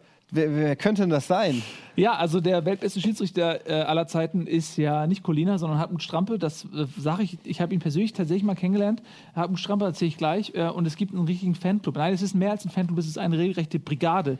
Und äh, wir haben heute diese Brigade äh, bei uns zu Gast und wir freuen uns ganz äh, besonders, dass Sie da sind. Das ist die Brigade Hartmut Strampe. Rino und Bene. Holla. Hallo Jungs. Moin. Hallo. Grüß euch, Männer. Hallo. Hallo, hallo. Hallo. Wer ist Rino, wer ist Bene? Ben ist, ben ist der Große von uns beiden. Bene ist der große Rino. Warte, ja, ihr müsst euch einen Mic. Nein, Quatsch, Ja. ihr müsst euch gar nichts teilen. Nee, nee, läuft. Ihr habt, so seid ja perfekt verkabelt. Wer von euch ist der Rapper? Äh, Äh, er und ich. Beide? Beide? Ihr seid Rapper auch. Ihr wurdet erkannt. ach, schrecklich. Wir sind auch in ganz andere Mission hier. Ah, okay, ich wollte es nur mal wissen, weil ich bin auch Rapper. Was lachst du da so doof, Hannes? Bist du bescheuert oder was? Doch, ich bin auch Rapper. Sieht man mir nicht an, Ja. aber du kannst das Ghetto nicht aus mir kriegen. Werden wir nachher noch um den Rest der Minibar, würde ich sagen. Ne? Auf alles jeden. Ihr könnt, wir machen gleich noch einen schönen Rappel, äh, Battle Rap, ihr beide. Ein Rappel-Bat. Rappel-Bat. Wir machen noch Rappel ein Battle Rap äh, könnt ihr noch miteinander. Machen wir gleich im Anschluss. Ähm, aber lass mal kurz über die äh, Brigade Hartmut Strampe reden. Ihr habt da so ein richtiges Banner dabei, ne? Ja, das allerdings hier ähm, die Sektion Frank Xaver-Wack. Franz falsch. Ja, ein, ein wieder falsch. ehemaliger Schweizer FIFA-Schiedsrichter. Oder? Ist er doch gewesen, ne? Franz Xaver Wack. Nein, Ja. äh, Bundesliga. Echt? War denn, war denn, ach nee, das war, der war ja gar nicht Schweizer. Nö, aber Xaver, ne? Vermutet man dann so. Irgendwie so. Aber äh, wie kommt ihr denn dazu, nicht nur den Verein zu unterstützen, sondern den Schiedsrichter? Ist es jetzt äh, ironisch gemeint? Oder seid ihr wirklich Fans von harten Strampe? Na, wir sind schon Fans von Hartmut Strampe. Ja. Ähm, ja, letztendlich war das ähm, so eine Schnapsidee. Ne? Wir saßen halt ähm, wie so oft zusammen, haben Fußball geguckt. Und irgendwann kam dann so äh, vom Kumpel der Spruch, ey, pff, irgendwie gab es eine schiere Diskussion, ich weiß nicht mal, welches Spiel es war oder so, aber dann, ja, es müsste irgendwie mal jemand da sein, der den Schiri supportet. Und dann war einfach nur das Gedankenspiel so, ey, krass, wenn es Ultras gäbe. Handmikro. Ja, hier, hier, Nicht, hier, hier. nicht. Okay, easy. Das war Ähm, es war dann so irgendwie, dass wir uns überlegt haben, was für Gesänge würden denn angestimmt werden, wenn es eine Ultragruppierung gäbe, die den äh, Unparteiischen supportet. Was sind das so? Denn dort drüben an der Lampe steht der nächste. Ja, genau, Sohn einer Strampe und so. Ähm, natürlich, ähm, Schiri, wir wissen, wo dein Auto stand, ist aufgetankt, ist aufgetankt. ähm, sie bleiben ihrer Linie treu, Assistenten. Ähm, ne? Ein Foul, ein Pfiff, ein Fingerzeig. Ähm, ja, und ähm, so, so, so ist es halt irgendwie äh, zum Laufen gekommen. Und, Wie ähm, viele Leute seid ihr? ja, man, ich würde mal sagen, 20 ungefähr waren wir jetzt bei ähm, dem letzten Spiel. Und ähm, das ist aber ganz lose. Aber also, zu welchen Spielen geht der? Also geht der gezielt zu einem Spiel, wo ein Schiedsrichter angesetzt ist? Ja, ja. Da sehen wir schön. Also bunte Liga, äh, Marburg würden wir auch gern supporten, aber da gibt es keine Schiris, deswegen da wären wir fehl am Platz. Ja. Ähm, ja, unser erstes Spiel war tatsächlich irgendwie äh, Hertha äh, Stuttgart diese Saison. Ja. Tobi Stieler.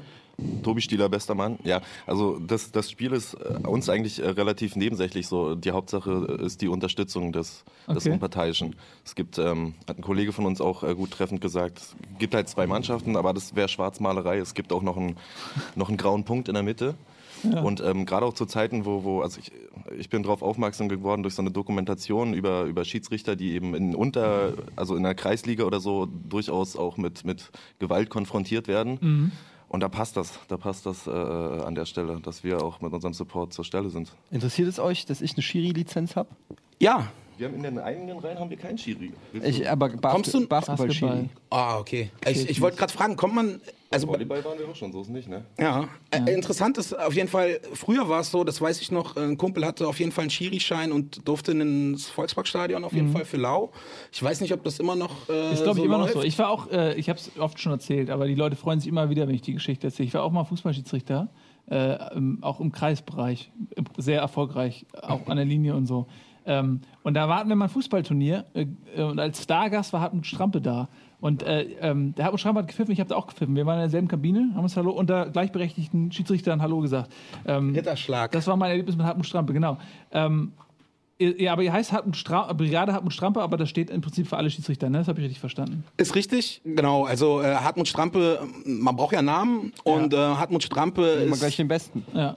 Ja, Die, Galionsfigur, weil er in diesem äh, berühmten Spiel Bayern Dortmund eben rigoros durchgegriffen hat und sich eben nicht hat reinreden lassen in, in sein Werk, sondern seiner Linie treu geblieben ist. War das das äh, Spiel mit, äh, mit Oliver Kahn noch und äh, den, den ganzen Karten und so? Diesen Genau, das Kartenfestival. verrückten Anfang Karten? 2000 irgendwie. Ja. Ja. glaube ich, eine gelb-rote, elf War das das, wo das Sami. Kufo gewirkt hat?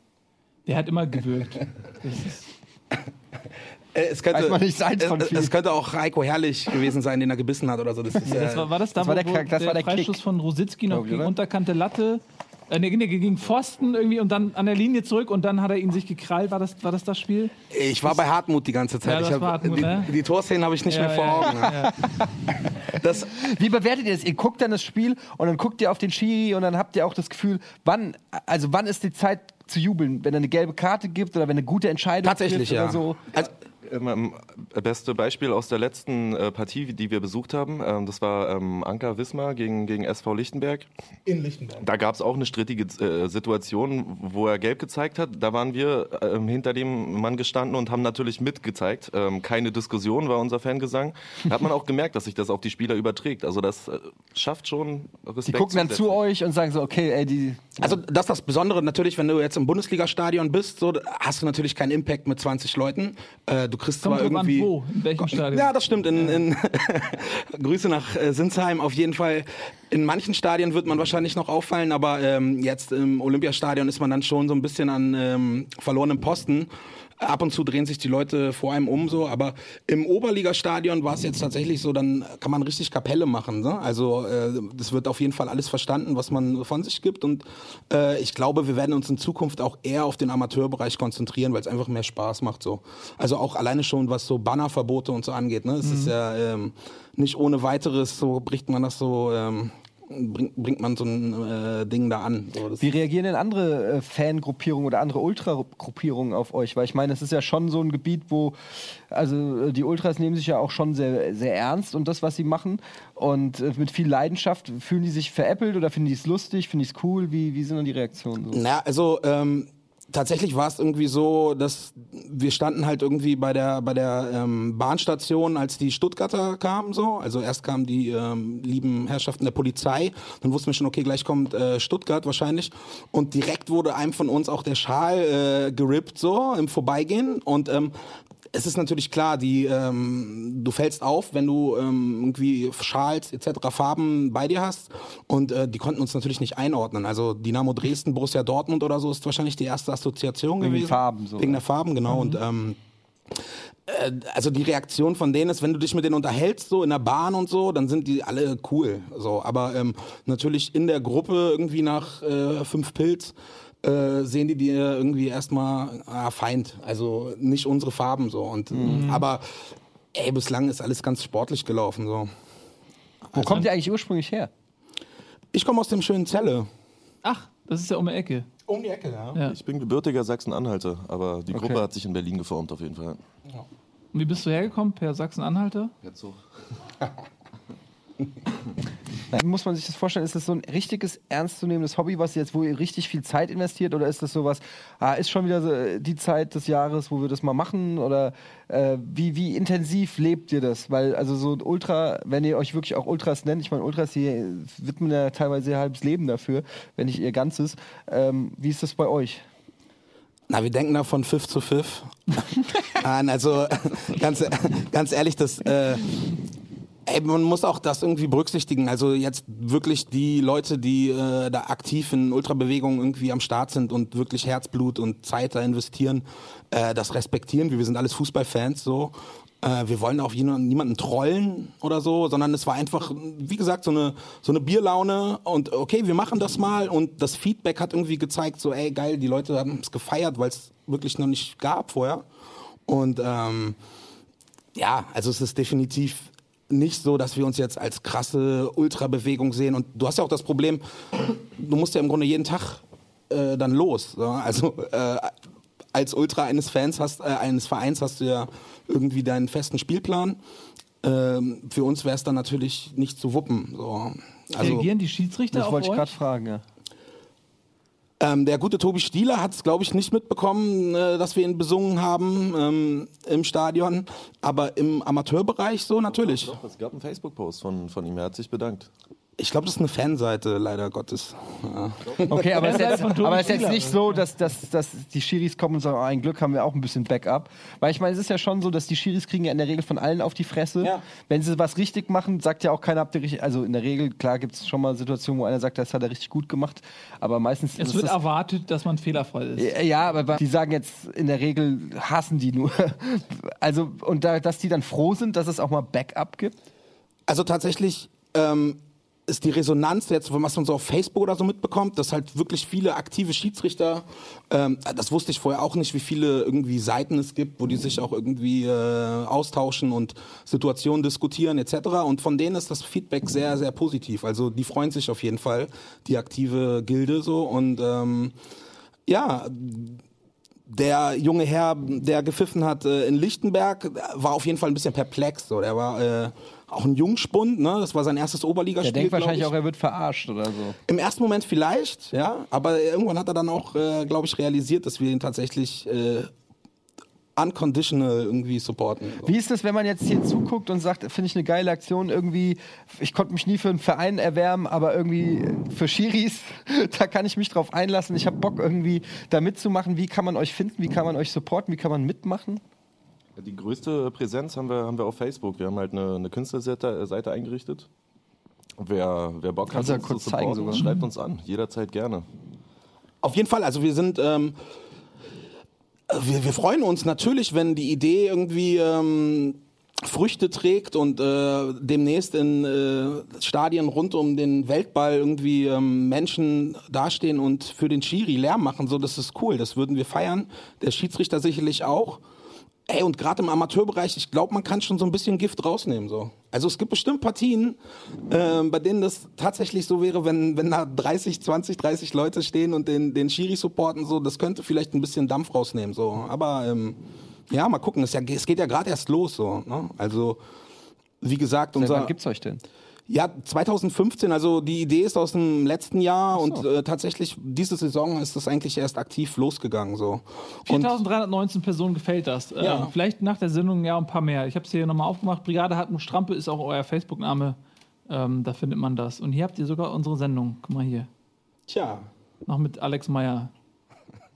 no! aber da ist doch der Banner äh, von Alex denen. Meyer. Was? Franz Xaver Wack. Hm? Ja. Hä? Wie geht das denn? Das ist gefotoshoppt. Ne, ja, das haben wir gerade gefotoshoppt noch, ja. Hä, wieso war denn Alex Meyer im Hintergrund? Der, ja, der hat das. Ich hm? verstehe es gerade Ja, nicht. das ist Technik, ist nicht so schlimm. Erkläre ich dir nachher. Ist ein großer Zaubertrick. Gut, aber genau, äh, da kann man euch äh, quasi finden und wenn man Bock hat, der Brigade beizutreten, gibt es irgendwie ein Aufnahmeritual oder sowas? Äh, noch nicht. Ähm, wir überlegen uns auf jeden Fall was. Ähm, aber äh, prinzipiell ist das so ganz easy. Äh, schreibt uns an, äh, wenn ihr Bock habt, äh, wann wir wieder irgendwie in einer großen Gruppe unterwegs sind. Schließt euch uns an, macht selber Sektionen auf, su supportet den Schiri. So ist los. Ist los? ist ja normal. Ja. Fände ich auch lustig, wenn man, wenn man einfach mal, wenn 50.000 Leute einfach auf der Seite, stellt euch das mal vor, ein Fußball. Ja, Hammer. 50.000 Leute wären auf der Seite die Schiris. Und es wäre lustig, es fällt das? ein Tor, es ist komplett leise, es gibt eine gelbe Karte und alle rasten Alle völlig aus. Also wir haben so ein paar Fernziele. Man muss ja träumen so und ähm, natürlich groß, ähm, großes Ding wäre für uns, wenn man halt tatsächlich irgendwie den Schiri steuern könnte bei einem äh, ne, FIFA 17 oder so, ne? Also stell dir vor, du, du wirklich und dann auf so einem Karrieremodus fängst an Kreisliga und dann irgendwie musst du Finger Ey, das ist- ey, ohne. Scheiß. Und dann, dann gibt's so kritische Situationen, die Bestechung kommt, so wirst du zum Holzer, wirst du, wie, wie reagierst du?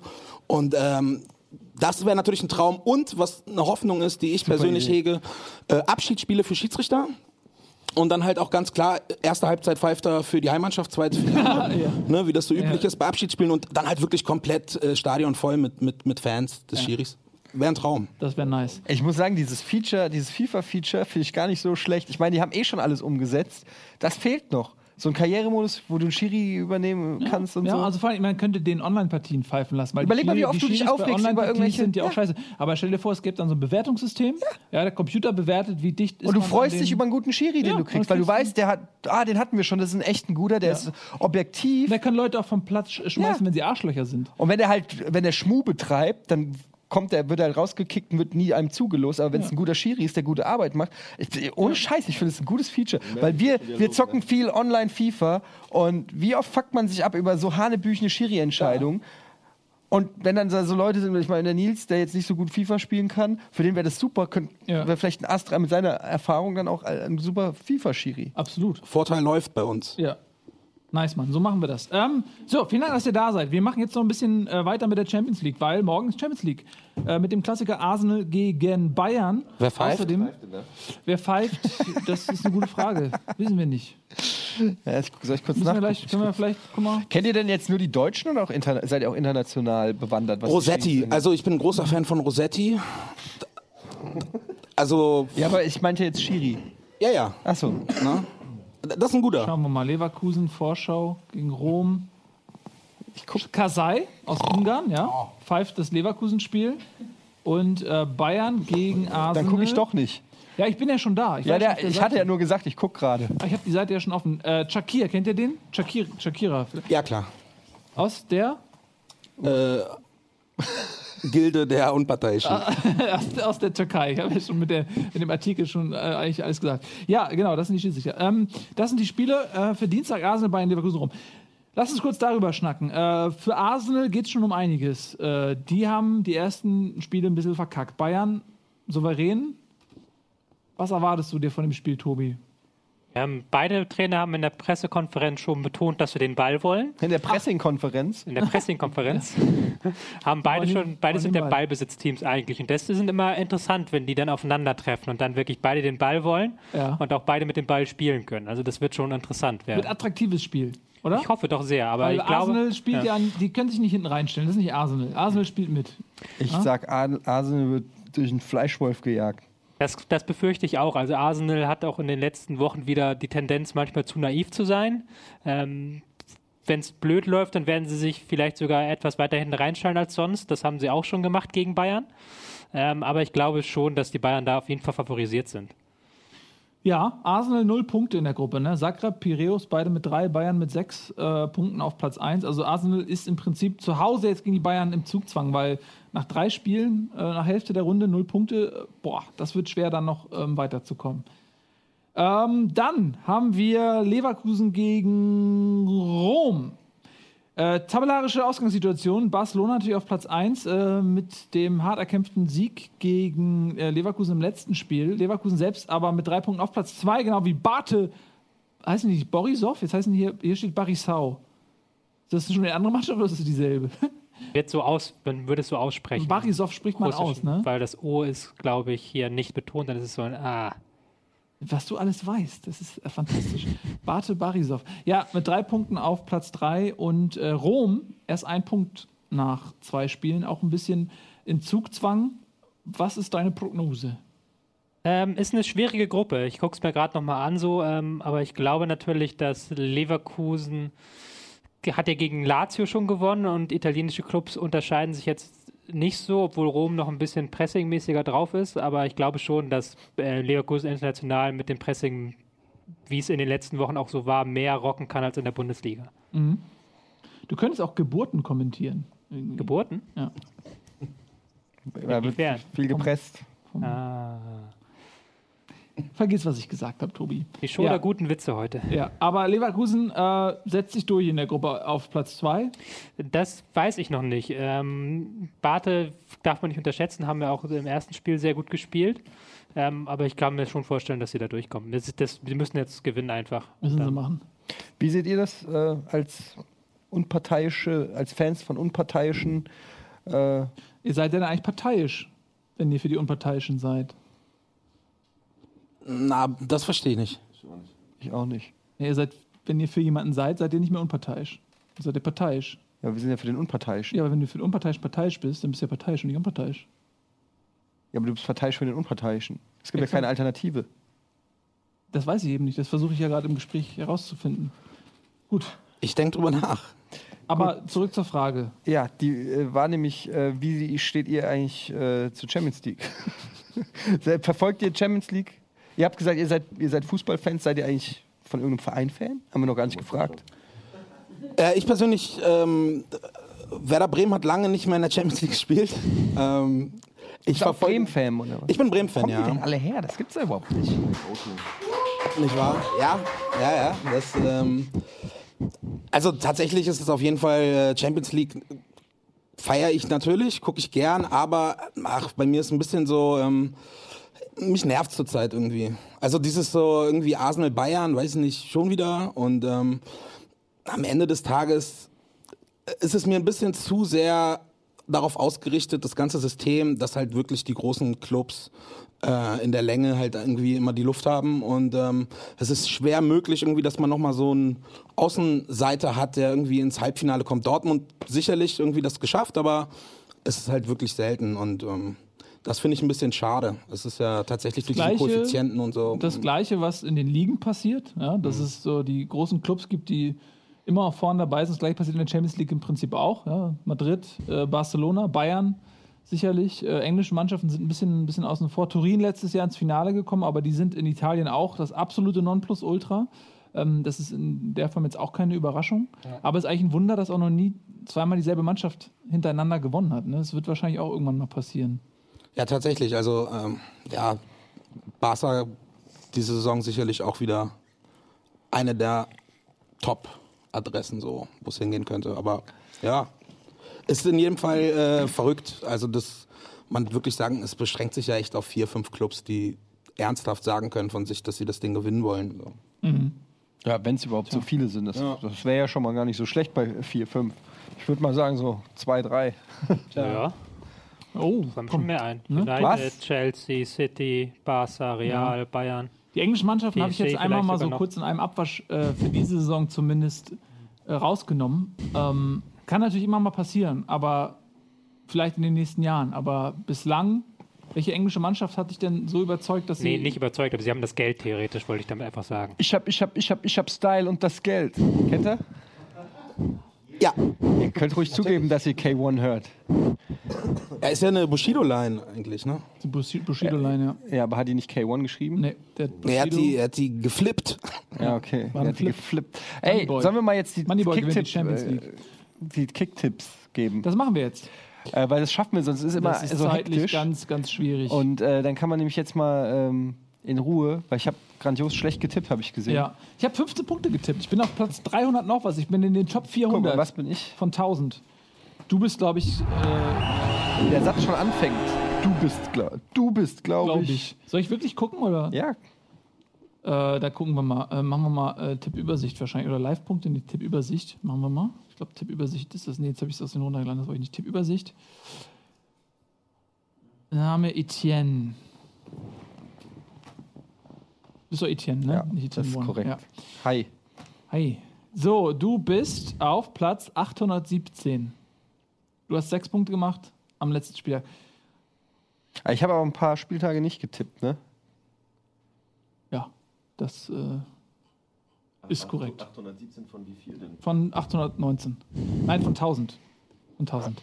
So, Also aber schon 200 hinter mir gelassen. So muss man aber das gut, es sehen. sind auch ne? einige Karteileichen, die gar nicht tippen. Also, wir äh, tippen jetzt einfach mal den zehnten Spieltag.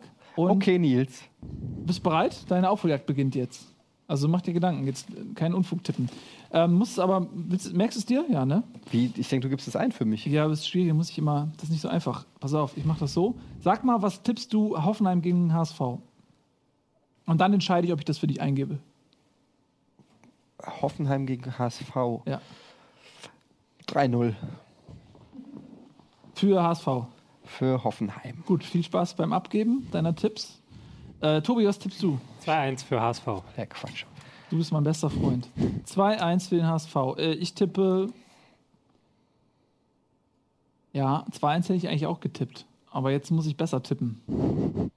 Jetzt tippe ich 1-0 für den HSV. Will ja nicht das gleiche nehmen wie du. 1-0 für den HSV.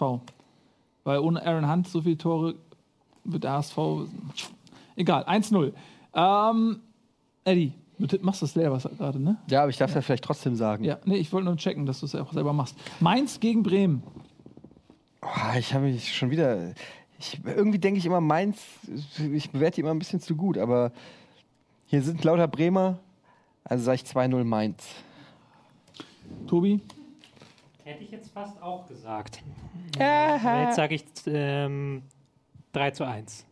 Nee, stimmt. Ja, Bremen ist ja defensiv gar nicht schlecht. Äh, 1 zu 0 für Wie Mainz. getippt wird, alter Schwede. 3 zu 1. Ah, nee, die sind ja gar nicht schlecht. 3, 1. Okay. 1-0 für Mainz so. Okay, dann gehe ich da voll dagegen und sage 2-2. Darmstadt 98 gegen VfL Wolfsburg. Äh, sag ich 0-2. Darmstadt musste ja gar nicht mit Pressing kommen. Nee. Ich überlege auch schon, ob das wieder so ein Darmstadt schockt die anderen, weil sie nicht machen, was man erwartet, beziehungsweise was sie machen sollen. Äh, aber ich trippe trotzdem Wolfsburg, müsste kaum Draxler fünf Tore, äh, 5-1. Wirklich? Ja, muss man auch mal machen. Okay. 5-1. Äh, ich sag Darmstadt gegen Wolfsburg. Ich sag 3-1 Wolfsburg. Hannover 96, Eintracht Frankfurt. Äh, ja. Da sage ich äh, Ja. Macht ihr doch erstmal. Tobi. Ich hätte jetzt, es ist ein ganz schwieriges Spiel. Ich hätte jetzt 1 zu 2 für Frankfurt sogar gesagt. Ja, ich glaube, Frankfurt verloren. Die wollen den Trend stoppen. Hannover hat jetzt schon wieder gewonnen. Also, so langsam ist die Säge vom, vom äh, Stuhl Frontex ziemlich weit weg. Ne? Also, ich denke immer noch, dass er der erste Trainer wird, der irgendwie so gekickt wird. Aber ich sag, Frankfurt gewinnt. Ich sag auch, ich sag 2-1 Frankfurt. Ich mag 2-1 ist irgendwie mein Lieblingsergebnis. Ich sag 1-0 Hannover. 2-1 ist doch tatsächlich das statistisch häufigste Ergebnis. Ja, das ist ein bisschen cheap, ne? Immer 2-1 zu tippen, aber es liegt einem so gut auf der Zunge. Das ist Leverkusen gegen Stuttgart. 2-1. Das wird so ein Pressing-Duell wieder, nicht? Das wird wieder so 30% Passquote auf beiden Seiten. Ähm, ich hätte jetzt 1-1 gesagt, Ist aber falsch. weil Ich glaube, Lever 1 ja, ist. Leverkusen hat keinen Bock, schon wieder Punkte liegen zu lassen. Die müssen gewinnen, aber die spielen natürlich auch Champions League, das ist immer scheiße. Ähm, aber spielen zu Hause, ne? Spielen ja zu Hause gegen Rom und spielen am Dienstag schon. Haben ein bisschen Zeit zur Regeneration, deswegen sage ich, sie gewinnen. 2-1 darf ich nicht mehr sagen, deswegen sage ich 3-2. Hattest du schon? Ich hatte 2-1 getippt. Ja. Gut. Äh, Bayern München gegen 1. FC Köln. 4-1. Ich glaube, das wird wieder so ein bisschen wie gegen Bremen. Ich würde jetzt mal 2-0 nur, nur an Anführungsstrichen tippen. Ich glaube auch Champions League auswärts bei Arsenal. Ein paar verletzte Spieler haben sie. Robben wird noch nicht fit sein, Götze ist verletzt. Ähm, Lewandowski wird hoffentlich ganz viel Tore schießen. Ja, ich sag auch, ich sag auch, das wird nicht so. Ich sag 2-0. Das wird nicht so eine Begeisterung. Ingolstadt gegen Hertha. Ich glaube, die Hertha macht mit äh, 0-1. Das wundert mich gerade ein wenig. Das 1830, das nennt man doch eigentlich Spitzenspiel. Ich habe jetzt nichts gegen Ingolstadt und Hertha, aber Ja. das würde sich mir jetzt mir nicht an einem Was Spieltag... wäre denn dein Spitzenspiel? Stuttgart äh, Ja, in. Leverkusen oder? Ja, Gladbach gegen Schalke, aber das ist, muss ja Sonntag sein. Das wegen, ist am Sonntag, ja. ja. Ja, gut. Müssen wir mal machen. Ähm, 1-1. Ich muss vor dir tippen, weil du oft Sachen sagst, die ich auch im Kopf habe. Ich sage auch 1-1. Dann äh, Borussia Dortmund gegen Augsburg. Ich kann ja zuerst tippen, weil mein Tipp übernehmt ihr ja eh nie. Ich sag 2-0. Ich gehe mal wieder mit dem guten alten 2-1 rein. Dann sage ich 3-1. Dortmund schießt äh, Augsburg weiter in die Krise. Äh, wobei Dortmund spielt Donnerstag, ne? Äh, Im Euroleague. Und das auch noch in Aser nee, nicht in Aserbaidschan, sondern in Armenien. Ja. Mal- Ja, vielleicht fliegt ja auch die Hälfte wieder nicht mit. Der Mikitarian fliegt ja nicht mit, Ja. Warum? Weil er als weil er aus Armenier Aserbaidschan ist. Aus Und Die Aserbaidschan. sind ja sich nicht so ganz Grund und da hat man gesagt, ist er nicht, ist er nicht Armenier, Mikitarian? Nee, andersrum, genau. Sie fliegen nach Aserbaidschan und Mikitarian ist Armenier. So. Soll ich gerade sagen. Was ist los, Tobi? Wenn du so weitermachst, Ja, ne? Ja, ich habe mich schon vorhin, als Etienne gesagt hat, ähm, Reus ist zu alt. Dann Ja. habe ich mir schon gedacht, das dauert nicht mal lange, bis er mich anzählt. ja, das Ich bin stimmt. noch älter als Reus. 26, dass der überhaupt noch spielt. Ja. Ähm, Ich meine auch nicht, dass er zu alt ist. Ich meine nur, dass er in einem Alter ist, wo man schon mal den Nachfolger aufbauen kann. Was vollkommen richtig ist, ihr Affen. gut, äh, Borussia Dauert Mönchengladbach. Dauert Ja? nicht mal lange, bis mein Nachfolger hier aufgebaut ja, ist. den bauen wir auch schon im Hintergrund. Außerdem ist er verletzungsanfällig und so weiter. Egal. Borussia Mönchengladbach, Schalke 04. Weiß ich nicht. Also Gladbach war so stark gegen Frankfurt, dass ich eigentlich auf den Sieg tippe, aber irgendwie habe ich das Gefühl, dass Schalke da irgendwas ermauert. Deshalb vielleicht 2-2, 1-1, ich sag mal 2-2. Vier Tore. Ein ganz Unwahrscheinlich. Spiel. Hat. Schalke hat halt so einen Lauf, aber Gladbach auch, nicht? Also es ist so Lauf gegen Ja, Lauf. ja. Aber Ähm, fünf Siege in Folge kann ich mir nun echt nicht vorstellen. Ja, ich glaube auch. Ich würde jetzt 2-1 für Gladbach tippen. Deswegen fünf Siege in Folge. Also doch. Was Startrekord für neue Trainer ist, glaube ich, bei sechs Siegen, ne? Für neue Trainer. Äh, wer weiß ich auch nicht, Willi Entenmann oder irgend so, so ein Kaliber war das damals. die Enten- Ähm, aber ich glaube auch, das wird ein. Ja, das wird, ich sag 2-2. Hast du, hattest du das auch gesagt? Ich habe 2-2 Haben wir gesagt. beide 2-2 gesagt. Gut, äh, das sind die Tipps, damit sind wir durch. Tipps speichern. So sieht es nämlich aus. Sind wir ja fast So. doch noch. Ich gucke jetzt noch einmal, weil wir hatten Ja? das letzte Mal, war das, was war das? Da war kurz nach Sendung, wurde bekannt gegeben, dass Effenberg Trainer von Paderborn wird. Ja, und dann? Äh, und da habe ich gesagt, wir gucken jetzt mal kurz vor Sendung, gucke ich noch einmal auf die News. Ja. Vielleicht haben wir die Chance, irgendeine Breaking News zu vermelden. Neymar bestätigt Verlängerung bei Barca, werde unterschreiben. Werder. Achso. Werde, ja. Wer, wer, Werder unterschreiben.